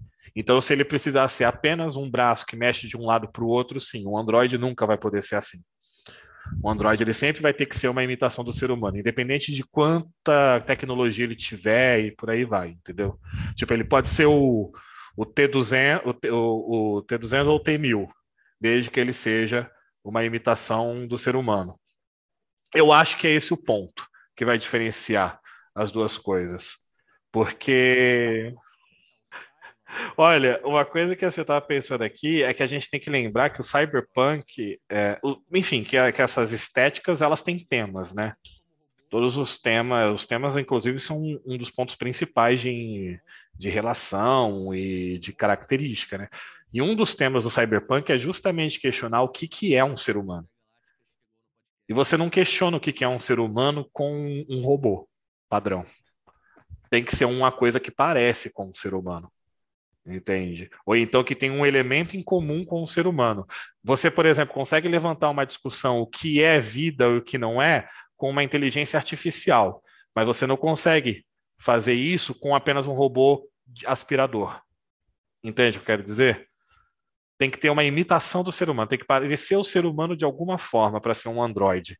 Ou para levantar essa discussão do cyberpunk. É, e não precisa nem. Que não precisa nem ser muitos, muitos elementos de do que a gente considera uma humanidade, tipo um R2D2, tá ligado? Ele tem linguagem, por mais seja uma linguagem distinta, e ele tem emoção. Aí você, você já consegue trazer essa discussão. Você não acha que o R2D2 é só uma máquina, né? Exatamente. Não, não pode nem ser colocado só como uma máquina, né? Porque ele tem claramente uma. Ele manda os outros tomar no cu. Essa é uma boa definição. Ter humanidade é ser capaz de mandar os outros tomar, tomar no, cu. cu. Ter humanidade é ofender os outros. É ofender os outros. Que é coisa mais humana do que fazer ofensa? Para pra pensar, mano. É a coisa mais humana que tem. Nenhum outro animal ofende o outro. Quer dizer, até onde a Cara, gente sabe, né? Às vezes, às vezes o canto dos passarinhos pode ser um passarinho, ó, oh, seu corno! Verdade, o R2D2 manda os Sim. se for assim, se for assim, Ratatouille também é cyberpunk, porque Ratatouille é um filme de meca. Uai. Vai saber se os cachorros estão se ofendendo. Então, então Toy Story, então Toy Story é, é cyberpunk, André? Afinal, os brinquedos têm sentimentos. tô brincando, tô brincando, hein? Tô brincando. Ah, o Batman é no ar, né, cara? Batman chupa muito no ar, né? Dúvida. Genial, genial. O Batman, genial. completamente. O Batman. Dentro, não. dentro dessa da linha de raciocínio que você estabeleceu agora, é interessante como que os quadrinhos de super-heróis, né? Eles sempre absorvem dessa estética. Então, quando você vai lá pensa, tipo, o Spider-Man 2099, né, ou o Batman do futuro, né, eles sempre estão absorvendo, ou eles fazem, tem acho que todas as versões. Ah, cara, eu tenho, eu tenho um quadrinho, eu tenho um quadrinho legal aqui que é o que é o Justiceiro no Ar, né? É, inclusive é o, o, título da frente de capítulos é Justiceiro no Ar. Eu, eu não sei nem como eu não sei para que, que o Justiceiro precisa o subtítulo no ar. O Demolidor é outro também. Eu não sei para que, que precisa do subtítulo no ar. Spider-Man entendo. Porque, enfim, não, mas o Demolidor, cara, o Justiceiro, até umas histórias do Capitão. Se você pega o.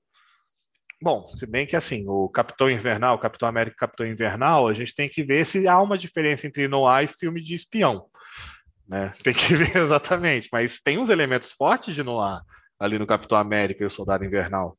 É, você tem, e, e, e, os heróis eles se alimentam muito desse negócio. É muito curioso. O Batman mesmo, que, que vocês estavam falando aí, cara, o Batman não existe sem Noir. Tanto que o subtítulo do Batman qual que é? Ele é o melhor detetive da Terra. Ele é um detetive. O Batman ele surge como um detetive no quadrinho, justamente para ser uma versão é, uma versão infantil dessas narrativas mais sérias de detetive. Então, é o, o cara que fica. É, então, assim, é o. E aí tem, a gente cai no gótico. Fora o próprio Rorschach, dentro de Watchmen, que encarcera, no ponto de vista dele, completamente a estética no ar, a gente for puxar Sin City, que é no ar até o talo também, né? Uma ótima obra aí do Frank Miller, antes dele enlouquecer. Do Inferno, sensacional, sensacional. E aí a minha pergunta fica, para a gente puxar aquela outra pauta, né? O quanto que essas obras em geral, a gente pode pegar Akira, a gente pega Ghost in the Shell, a gente pega Blade Runner, a gente trabalha com Neuromancer, a maioria dessas obras, né, muitas delas citadas aqui que a gente está contemplando no pelo menos a estética cyberpunk e também contemplando a estética do noir, o quanto que a memória, Pedro, está envolvida. Qual a importância da memória que a gente tem dentro desses gêneros modos, né? É, qual a importância dela para dar corpo a essas obras? É o peso. Né? É, é, o é o que o, a série Cyberpunk, a série Cowboy Bebop falha de fazer em relação ao anime, né? Porque o anime, eu estava até escrevendo um negócio sobre isso. E eu acho que o eu acho que o eu acho que o eu acho que o Cowboy Bebop é o melhor nesse sentido de memória. Porque memória traz peso, memória traz inércia, memória é, é, é, um centro de gravi é um centro de gravidade. Você consegue pegar qualquer um aí que fica gravitando ao redor das suas lembranças. Todo mundo faz isso. O Noir e o Cyberpunk, eles são embebidos nesse tipo de coisa porque a tragédia é sempre no passado. Tragédia nunca é no futuro, nunca no presente. Tragédia é sempre no passado, depois que você vê as consequências daquilo entende? Quando o povo estava matando lá 2, 3 milhões na Segunda Guerra, eles não estavam pensando a tragédia que era matar 2, 3 milhões durante a guerra. Eles vão começar a pensar na tragédia que era isso depois que eles voltaram e viram que estava faltando 3, 4, 5, 6, 10 milhões de pessoas no planeta, entende? É... É aquele. É uma coisa que, por exemplo, que a Marvel deveria. Putz, cara, fica aí a ideia, fica aí a dica é uma série que explora o entre os dois filmes do, do, do Vingadores, entre o, o, o, o instalar do Thanos e até eles conseguirem trazer todo mundo de volta. Explorar o mundo que ficou nessa época, porque é um mundo, é um mundo de tragédia, é um mundo de tristeza, é um mundo de dor. E no Cowboy Bebop, o tema é carregar o peso. É, é, é, o, é o último end card lá do último episódio. Aparece, you're gonna carry that weight. Né? Você vai carregar esse peso. E é uma coisa que a, no último episódio da série, a Faye, ela fala as, todas essas letras dessa frase com um não. Ela falando, eu não vou carregar esse peso. E é o que a série faz, ela não carrega esse peso da memória. É, a memória é um peso, é que você vai carregar que você vai arrastar. No Noir e no Cyberpunk, paralisa. É paralisante a questão da memória. Porque ela é o norte desses personagens. Ela é, ela, ela é, o, ela é a base dos traumas. Não existe trauma sem memória. Esse é o ponto. Felicidade existe sem memória. Na verdade, às vezes, para você ser feliz, você tem que esquecer. Você não esquece o momento de felicidade. Você só esquece o momento de dor. É só isso que o povo quer que você esqueça. Por isso que a memória é importante. Por conta dessa coisa. De que a dor fica, a dor permanece e é na dor que você reflete. E daí o Noir e o Cyberpunk ele se alimenta dessa memória o tempo inteiro. Cara, é, o, eu lembrei, pô, é, isso é isso é forte, né? É, esse crescimento, é sim, esse crescimento através da dor. Eu lembrei de Westworld. Hum, sim. Né? Que sim. o que o que traz a vida aos androides lá é, é, justamente o sofrimento. Né? Que, que, que é o que o que é explorado no próprio no próprio Blade Runner. Né? O, o, o, se a gente for lembrar do que eu estava falando de que o Blade Runner ele é construído nessa forma. Na verdade, isso é explícito no Blade Runner. No primeiro Blade Runner, na eu vou até falar a minutagem, lá pelos 20 minutos e alguma coisa, você tem essa cena, porque eu anotei para escrever um texto aí. Você tem a cena em que o Deckard ele vai tá começando a investigação, ele vai fazer o teste de Valgenkampf lá para ver se a Rachel é um replicante ou não. É um teste para identificar lá, produzir estresse. E aí ele demora quase sem questões lá, que é muito, mas geralmente você consegue identificar alguém que é um replicante com 20 e poucas questões, com referências cruzadas, e na Rachel ele só consegue lá pela nonagésima e tanta questão, centésima e tanta questão e tudo mais. E aí ele vira para o Tyrell, né, que é o cara que fabrica replicantes no, no, no primeiro filme, né, e fala para ele, fala, ah, ela é uma replicante e tal, como, como assim? Tipo, meu Deus, ela é muito avançada. Aí ele falou, nós lhe demos memória. É isso. Quando, a, a, inclusive, putz, deixa eu pegar aqui, o, porque a, é a resposta do João. Eu tenho a citação aqui. É, peraí. Aqui. Está traduzido aqui. Se lhe, injetar, se lhe injetarmos um passado criamos um apoio para suas emoções e assim ficam mais fáceis de controlar. É justamente para controlar, para controlar os replicantes, ou seja, para produzir respostas padronizadas e respostas previsíveis dos replicantes, que o Tyrell dá memória para eles, para funilar a capacidade de escolha deles, porque a gente fica orbitando em cima dos nossos traumas. Então, se você quer que um, uma pessoa se encante com alguém pela, pela Rachel, você tem que fazer um ex-policial, alcoólatra, divorciado, ou com uma mulher que morreu, que é uma coisa que nunca fica clara, né, no, pelo menos no corte que o Ridley Scott que fala. Ah, vocês sabem disso? Porque eu acho que fica aqui uma coisa interessante, tá? Tem umas três ou quatro versões do primeiro Blade Runner por aí. Tem a versão do cinema, tem a versão de 92, e eu acho que. Ah, não, acho que são três. Tem a versão do cinema, a versão de 92 e a versão de 97, que depois acabou sendo também a versão de 2007 no DVD. Essa versão de 97, que é a versão que o Ridley Scott quer que o povo veja e tenda como o Blade Runner primeiro, que é a versão que não tem uma narração no fundo, porque a primeira versão do, de 82 tem um, um voice-over do Deckard dando dando coisas e tal, mas a, o que não tem, que é mais a trilha sonora do Vangelis no fundo apenas, acompanhando os momentos de reflexão, que lembra muito que o João falou do Blame lá e tal, é, é justamente a versão de 2007, 97, que é a última versão, que é a que eu levo em consideração, que é a que foi levada em consideração para ser feito o segundo filme, né? Que isso que é o importante. Mas, voltando a falar, essa questão, é, esse é o ponto da memória. Ele dá um, um colchãozinho para você aterrissar e se tornar mais previsível. Porque se você conhece o trauma de alguém, os traumas de alguém, você consegue saber exatamente como elogiar e como destruir essa pessoa. É só, é, se você quiser elogiar alguém, é só você descobrir qual é o trauma dela e elogiar ela contrariando esse trauma. Se você quiser destruir essa pessoa, é só você falar desses traumas para ela o tempo inteiro e mostrar que eles estão certos. É essa a importância da memória para essas coisas. Tanto para o noir quanto para o cyberpunk. É trauma. É dor.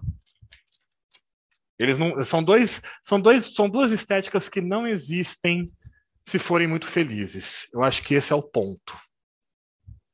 Não tem bem um final feliz para eles. Quer dizer, Acho que não. Esse é um dos pontos principais. Não tem final feliz no Noir e também não tem final feliz no Cyberpunk. Não é para ter. Mesmo que as coisas pareçam felizes, no final das contas vai ficar com aquele cheirinho, aquele sabor de hum, eu acho que não foi tão certo assim. Acho que não deu tão certo assim. Porque assim, no Noir, ele vai resolver aquele crime ou aquele caso de corrupção, mas vai ficar na cara que é só um dentro de vários. Entende? No Cyberpunk é a mesma coisa. Eles vão conseguir romper com aquela corporação, mas. Ué, o Blade Runner mesmo. Eles o Rachel e, e o Deckard eles fogem no final do primeiro Blade Runner? Fogem. Eles conseguem ficar juntos? Conseguem. Eles conseguem depois fazer um filho? Conseguem. Spoiler do segundo filme. Mas conseguem fazer o segundo filho deles, o, filme, o filho deles. Mas depois o que, que o Deckard tem que fazer? Justamente porque ele sabe quem é a Rachel, justamente porque ele sabe que ele teve um filho, ele tem que se isolar. Porque às vezes a forma de se amar alguém é se tornar um completo estranho. Frase do Blade Runner 2 também. Então, entende? É, eu acho que é isso. Acho que essa é a questão da memória. Ela traz peso, traz algo para você carregar. Porra, Cave, esse é o encerramento, né?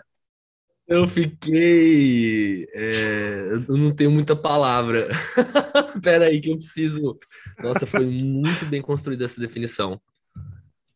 Caralho, Pedro. Né? Pô, nossas pernas. Pô, valeu, sei mano, como, valeu. como a gente seguiu. Acho que é um encerramento perfeito. Nossa, cara. você construiu ridiculamente o conceito de memória que eu fiquei tipo, mano, não tem nem como derivar mais. Mano, é, eu, eu li para fazer o. Foi, foi acidental, tá ligado? Eu tava. O que rolou foi o seguinte. O, eu, para fazer essa questão do, do, do, do Blade Runner, que eu falei para vocês, de entender ele como uma metalinguagem, eu comecei a pensar por conta dessa frase do, do Tyrell, do, do primeiro filme, de construir uma, uma, ah, um, um, lugar para as memórias ficarem, para a personalidade ficar, né? A memória ela é um, um suporte para a personalidade existir.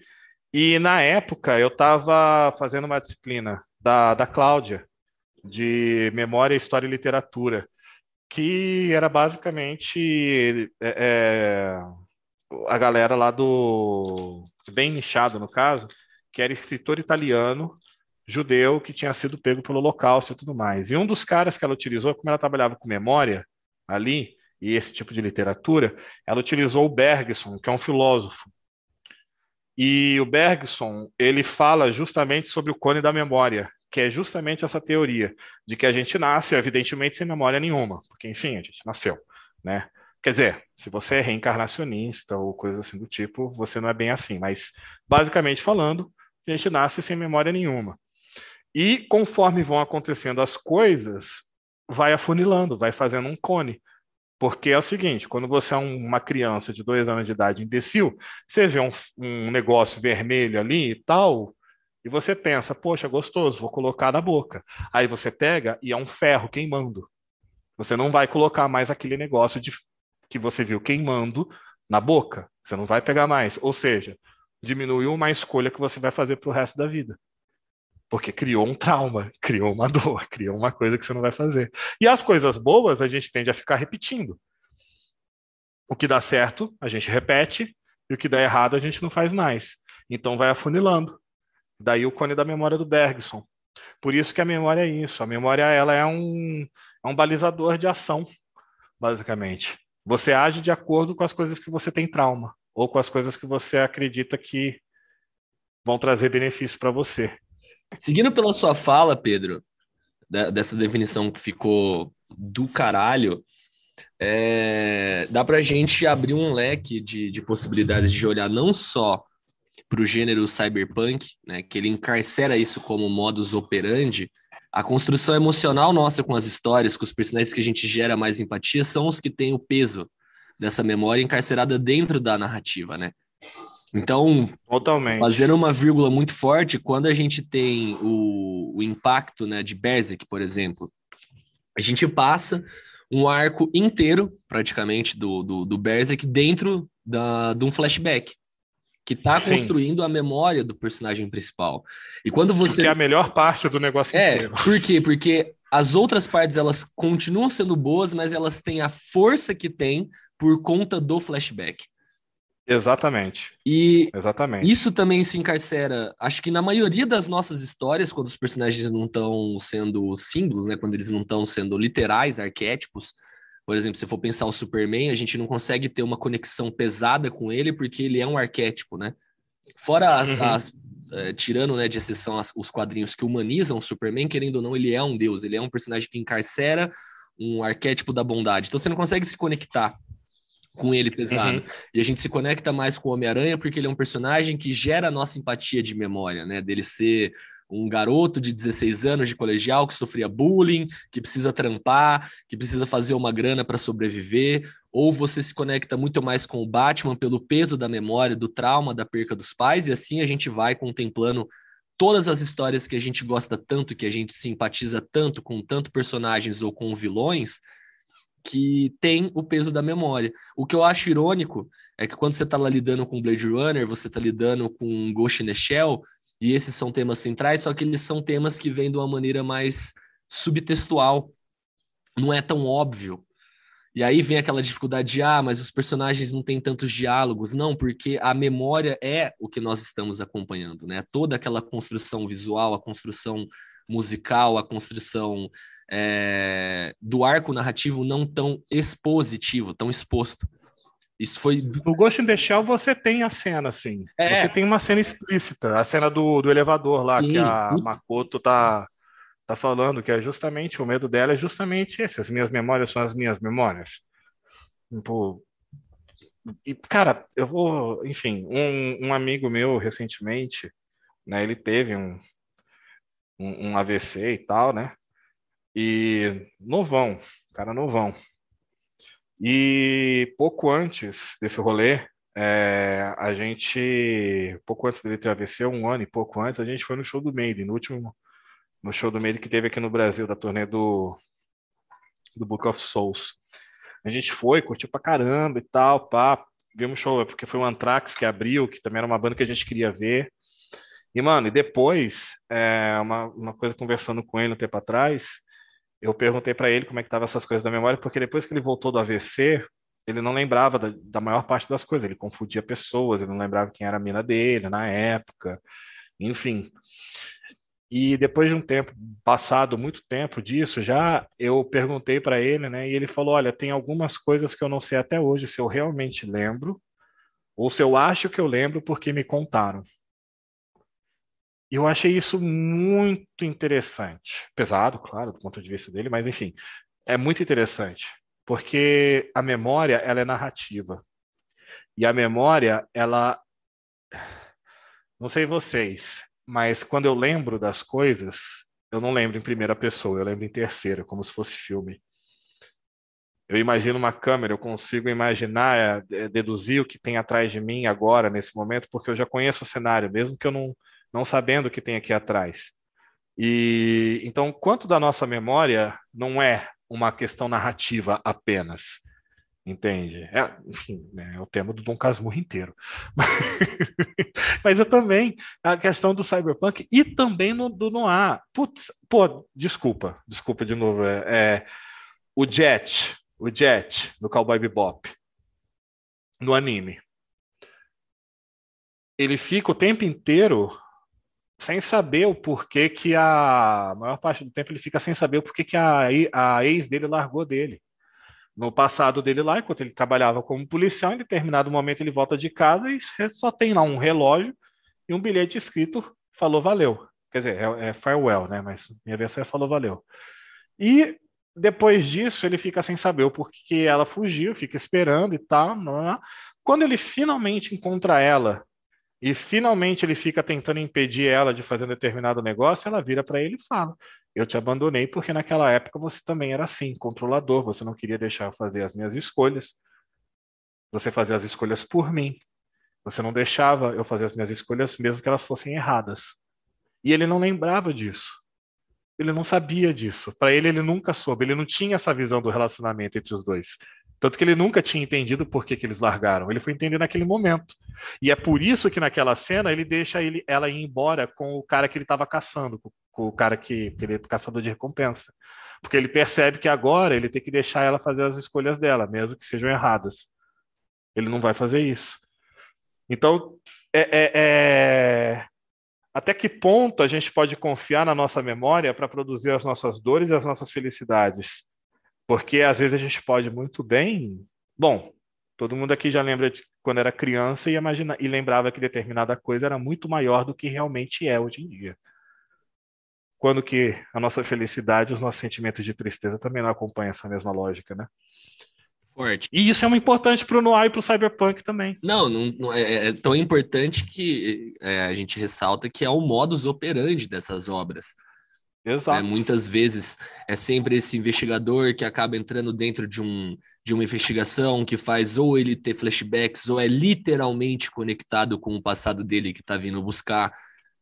É, talvez dá para a gente puxar essa temática desde quando Aristóteles definiu o que é a tragédia, né? Que a tragédia Isso, ela remete é. a, ao nosso arco de memória, cara. Quando você vai lá, pensa no Édipo, é o passado, literalmente, naquele aspecto de uhum. cobrar né, dele tudo que ele fez sem se questionar, sem lembrar, porque ele não tinha memória. E, cara, isso é uma doideira, uma doideira, porque é, como eu disse, as histórias que a gente tem maior afeição, as histórias que a gente considera as nossas favoritas, elas estão o tempo todo operando. Quando a gente se afeiçoa a um vilão, né, que ele não é só por ser maligno, ele só não é o senhor Lorde Supremo do mal, mas ele é humanizado. E é quando a gente fala, caralho, isso é um vilão tão bom que eu não consigo odiar ele, porque alguma coisa, alguma memória, algum flashback, alguma cena construiu, né, deu um peso ao personagem que nos faz falar, caralho, esse personagem é foda, cara. Uhum. E o, o, Blade Runner, a gente, cara, é uma viagem inteira dentro disso. Quando você vai lá, pega o Evangelion, o tanto de flashback que vem construindo as memórias, que vem construindo o personagem do Shinji. Quando você pega o Akira, a gente ressaltou isso, se ressalta né, no, nesse episódio, é, menção honrosa ao Fred, né? É, quando você tá lá no Akira, todo o personagem né, do Tetsu é construído em cima de memórias, toda maneira dele manifestar seus poderes, a personalidade dele vem com os flashbacks das memórias que dá corpo ao personagem. E assim a gente vai viajando por todos os tipos narrativos na qual isso é um peso. Eu gosto, Exato, do, existe... eu gosto do ponto que o Pedro trouxe de falar que a, a nossa memória é uma narrativa, né? E acho que funciona muito no cinema é, tratar sobre a memória, porque o cinema ele tem essa similaridade que o cinema também é uma narrativa, é uma narrativa audiovisual igual a nossa memória é, né? as nossas lembranças, igual aos nossos sonhos.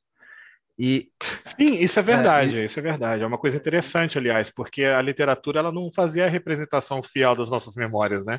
Se a gente for parar para é, pensar. Exatamente, cara. E eu, eu penso é, eu penso até no, no quesito do esquecimento do que fica de um, de um filme, porque eu, eu lembro dos filmes que eu, que eu gostei muito. Se alguém pergunta, você assistiu tal filme, você gostou? Eu falo, gostei. Mas eu não saberia descrever o que, o que tanto aconteceu no filme e tal, mas eu tenho aquela vaga memória de que foi, foi um momento legal assistindo. E, e muitas vezes é isso que acontece com épocas da sua vida, né? Se, momentos da sua é. vida. Você lembra de toda a vibe que aquele momento passou para ti. E, e às vezes tem algo que uma música que você escuta, que igual numa cena de filme, você escuta o Blade Runner Blues, pá, você tá lá. E às vezes você escuta uma música que você escutou quando você era pequeno e estava na praia com a sua família, aquilo te lembra também daquele momento feliz, né, do seu passado. Pois é, e é só e é bem o que você falou, porque é só uma vibe. Porque se você for parar para pensar, a infância é uma merda.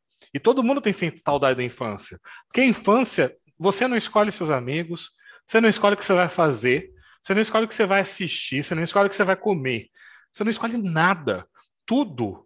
Você só tem uma infância boa, na verdade, se os seus pais são da hora. Exatamente. Se os seus pais são uma merda, a tua infância vai ser horrível. Então a tua infância não depende de você. Essa, cara, isso, isso é foda, porque é real, realmente que uma vez eu tive uma conversa com uma amiga, porque eu, quando lembro da minha infância, foi era uma época de liberdade. Apesar de ser, como você disse, não, né?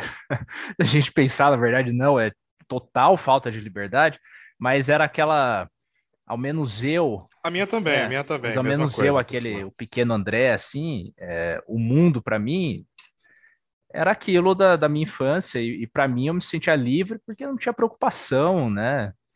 Não tinha. É, uhum. Eu pensava no futuro. Pô, o futuro não tinha nada que eu precisava fazer, nada. O mundo não tava. Nem existe o futuro. Não, o mundo não tava me cobrando, né, cara? Eu lembro durante muito tempo quando eu tinha até meus 15 anos, eu pensava na minha vida de adulto, como ia ser nos 18, sabe? Parecia tão distante, assim. De... Depois eu me viro, tá ligado? Eu pensava. E. Pô, esqueci o ponto que eu ia trazer, cara. Ah, então. Aí eu tava trocando ideia com uma amiga uma vez, e eu falei para ela que.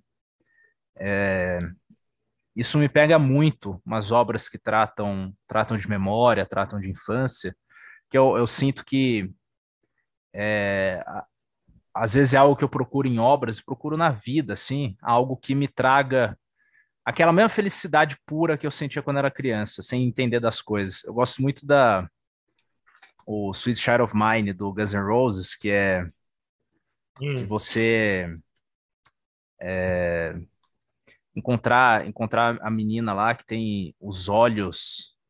Porra, como que é a mesma letra, cara? É, ela tem os olhos é, que me lembram das memórias lembra da infância. Da ideia dos, é. Da, do, do é, da infância. Sim. E isso pega muito. E aí eu lembro, eu falei para essa minha amiga de como era gostoso para mim e, e, todo o mistério da infância, né? como tipo tudo tudo era diferente assim eu consigo lembrar de como era a minha relação com a TV com os filmes por mais que hoje em dia eu ainda ame filme eu lembro que quando eu ia assistir um filme quando eu era pego de surpresa por um filme era algo muito diferente porque não, não a gente não sabia o que podia acontecer assim eu ia para o cinema tipo sem saber o que estava passando tá? era diferente e eu falei uhum. de toda essa sensação de felicidade e ela falou pô fico feliz que você tenha essa boa memória, porque para mim foi uma merda. É, então, é, realmente, a gente não pode achar que. Eu. eu... Não, cara, por exemplo, é, é, é, eu, eu, eu, não, eu, não, eu não gosto de praia. Eu odeio praia. Por quê? Porque lembra de coisa que eu não gosto. Saca, da minha infância. Elementos da minha infância que eu odiava. E eu, para mim, praia é o antônimo de tudo aquilo que eu curto, saca? Eu não, não quero, não Os gosto, traumas que tenho... formam aí, né, que você tava falando. Pois é, cara. Pois é. Então, tipo, ao mesmo tempo, é... alguém vai. Como é que eu. Minha explicação para automobilismo, por exemplo, ser fanzaço de automobilismo, é justamente infância também, saca? Eu fui criança com o Senna sendo campeão. Entende? É muito diferente do, de alguém que veio depois de mim. É alguém que foi criança depois que o Senna morreu, entendeu? Então, há uma diferença grande. É o trauma e a felicidade, saca? É, é uma merda isso. é uma merda, porque você não escolhe mesmo. Não tem como você é, escolher. É, isso, isso que você falou do automobilismo, eu penso comigo em relação ao futebol.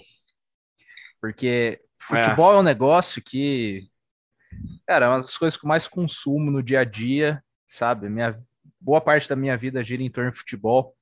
E aí quando eu, eu já então, consumi. quando eu tô com amigos tipo Caverna e toda a galera que na real faz o podcast com a gente, mano, pros caras é meio inconcebível tanto que eu gosto de futebol, tá ligado? E se eu penso assim, vou, se eu for tentar explicar, sabe, de modo racional, assim, o porquê eu acho fascinante, pá, os caras vão lá, cara, boto fé, mas não vão sentir essa parada que eu sinto. Porque o que eu sinto de, de especial, porque eu consigo também pensar racionalmente, pô, os caras só estão num campo, né, jogando, chutando a bola. Óbvio que se você pega e, e olha de fora, ah, se você for super simplificar as Sim, coisas, tudo, tudo fica ridículo. ridículo. Mas aí, e, e mesmo tudo se eu pensar ridículo. que ah, é um esporte fascinante, tem uma estratégia, tem uma tática envolvida tal. Ainda assim, não é por isso, entendeu? Isso é um dos motivos de eu gostar, mas agora por quê? Porque é um negócio que eu não consigo largar e porque é um negócio que mexe comigo de uma maneira diferente, é por causa da memória. É porque eu vou lembrar de assistir com meu pai, eu vou lembrar de chegar na, na escola e, e zoar meus amigos quando meu time ganhava, tá ligado? Eu vou, eu vou porra, lembrar da emoção que era fazer um gol na aula de educação física, saca? Isso, quando eu sento para assistir, quando eu sento para assistir uma partida de futebol, tá tudo isso, né, cara? Tá tudo isso junto. Você acredita que eu consigo separar as duas coisas, cara? Não, eu. Você acredita, futebol já. Não, não, futebol. Não, sobre futebol especificamente mesmo. É, é, eu já fui muito fanzaço de futebol. Eu era o único flamenguista em Votuporanga, tá ligado? É, porque, enfim, né, e era aquela época que o Flamengo, irmão, era era todo ano um, um, um thriller para saber se ia cair de divisão. A nossa nossa felicidade é era o carioca era difícil ser Vasco, flamenguista. Exatamente, a época que era complicada, a época que a minha felicidade era um gol de falta do Petkovic, entendeu? Na final do Carioca, Sim. entende? E eu gostava muito de futebol nessa época e jogava muito bem, inclusive eu jogava no gol. Eu, foi, foi, assim que eu arrebentei o joelho. Eu arrebentei o joelho saindo do, do gol num escanteio, saca? E eu, então eu já gostei muito de futebol, só que depois de um tempo eu me desencantei com o negócio que hoje em dia eu gosto de assistir futebol, eu gosto do jogo de futebol. Eu esses dias eu estava jogando Futebol Manager, por uhum. exemplo, que é um jogo manager que eu adoro. Sempre gostei, gosto do esporte, gosto dessas coisas, achei, mas hoje em dia eu já não tenho a paixão pelo esporte que eu tinha. Tipo, eu perdi o tesão por torcer. Sim. Hoje em dia eu gosto de ver um ótimo jogo de futebol, mas o tesão por torcer não faço mais questão, entendeu? Tipo, tá, Brasil tá jogando? Hum. Flamengo tá, tá ganhando tudo. Ah, legal, e Gabigol. Mas sabe, tipo, perdeu, eu não sei, e eu não sei o porquê. É isso que eu falo. Eu não sei o porquê. Assim como eu não sei o porquê que eu gostava muito antes, eu também não sei o porquê que eu perdi essa vontade agora. Não faço a menor ideia. Mas eu gosto do negócio ainda. O que é estranho, porque eu gosto no nível racional. Uhum. Então eu vejo as pessoas agindo de forma irracional no futebol, que nem você está falando do, do, do os, caras em relação a você. Eu fico ainda, eu fico, eu entendo o que eles estão pensando. eu entendo o que eles estão pensando, Sim. saca? E aí, ao mesmo tempo, eu fico pensando no, nos tweets que eu faço sobre Fórmula 1 em dia de corrida. E aí eu entendo o que os outros estão pensando, o que os outros estão pensando sobre futebol também, sabe? É estranho. É estranho. Você nunca sabe a memória que vai te pegar e você nunca sabe a hora que essa memória volta. Sabe? É, é, é, é pior do que qualquer consumo de droga que você tem. A gente popularizou muito a questão do gatilho hoje em dia, né? E tal. Ah, isso daqui me dá gatilho, isso daqui me dá, me dá gatilho, que não sei o que lá. Bobeira, tudo dá gatilho.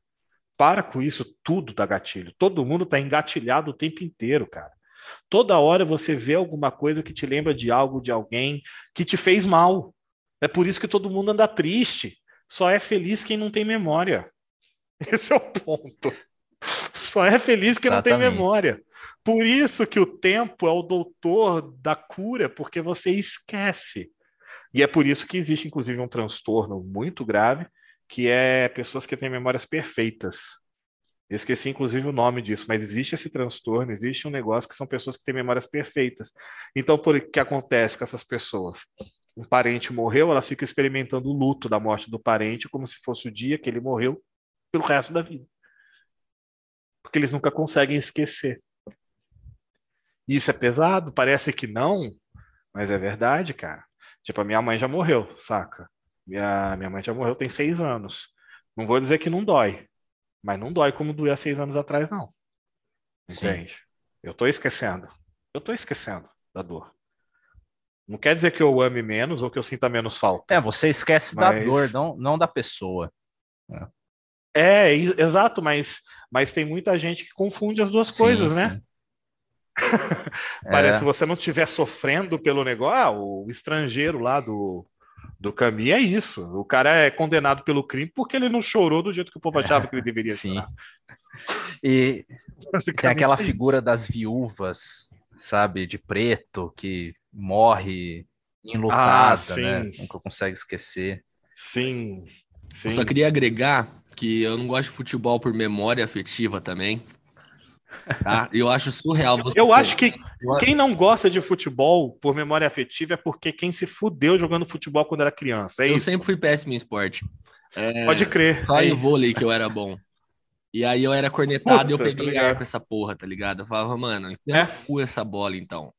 É, é, é, é isso mesmo. Mas eu, eu acho bizarro, mas, por exemplo, uma analogia de memória que você está fazendo, André, sobre esporte, a coisa que eu mais guardo afeição a League of Legends não é o jogo em si, mas sim que foi a primeira vez que eu consegui contemplar o que um torcedor de jogo de futebol, de esportes convencionais, sentia quando eu comecei a acompanhar o profissional de LoL. Então, cara, era uma doideira para mim em 2013, 2014, 2015 e 2016. Foram quatro anos seguidos que, cara, chegava a época do, da, da, do campeonato, né, do Mundial de LoL. André, era todo dia ver todas as classificações e ficando torcendo igual louco, vendo o jogador, não, esse cara aqui tá o brabo nesse ano. Foi assim com o CS. É, vendo né? estatística. O CS, cara, eu quase dei a luz na frente da TV quando a Luminosity ganhou lá com o Fallen, eu quase dei a luz. Eu falei, puta que pariu! Tá ligado? É... E a, essa questão da memória ela é tão, tão forte né, é, comigo que o tema de pesquisa, né, por, quando no momento lá que o Cido chegou e deu o check, falou: ó, é isso, é isso aqui, chegou nesses dois objetos. Tava eu lá, entre ir para Bloodborne e entre ir para Senhor dos Anéis. A escolha foi a memória. No momento que eu retomei, eu falei: não, o Senhor dos Anéis está comigo há muito mais tempo, tem uma construção afetiva com ele de longa data sabe? Então, o peso é a memória, é, e a gente está o tempo todo se movendo assim, né? A gente está fluindo na, na nossa vida dessa maneira. Talvez o RPG de mesa é tão marcante para mim por conta da memória dos excelentes momentos que ah, sem dúvida. Que ele o é construiu é a vida inteira, tá ligado? E tá construindo ainda hoje. Eu não, nunca, não consigo imaginar um momento da minha vida que eu não esteja rodando dados. Porque o RPG ele Porra, está mano. construindo efetivamente sempre boas memórias. Eu sinto muita falta. De verdade. Nossa, aqui a gente nunca abandonou o hábito, velho. A pandemia verdade. aliviou, não... nós tá rodando dado igual louco. Nós jogou sábado, já tá jogando hoje de novo. Nossa, pode crer, mano. Já faz muito tempo que eu não jogo, não tem grupo, essas coisas. Não, é Araraquara. É eu sempre quando... joguei só o mundo das trevas. Não, Araraquara, ano que vem, nós tá de volta, Pedrão. Aí tá, vai estar tá no sal pra jogar. Vamos ver. Vai estar tá no sal, vai estar tá no mano, sal. O... o, o, você falou da memória que você escolheu por por questão afetiva, né? Eu tinha duas opções de, de pesquisa, né, com, com o Cido.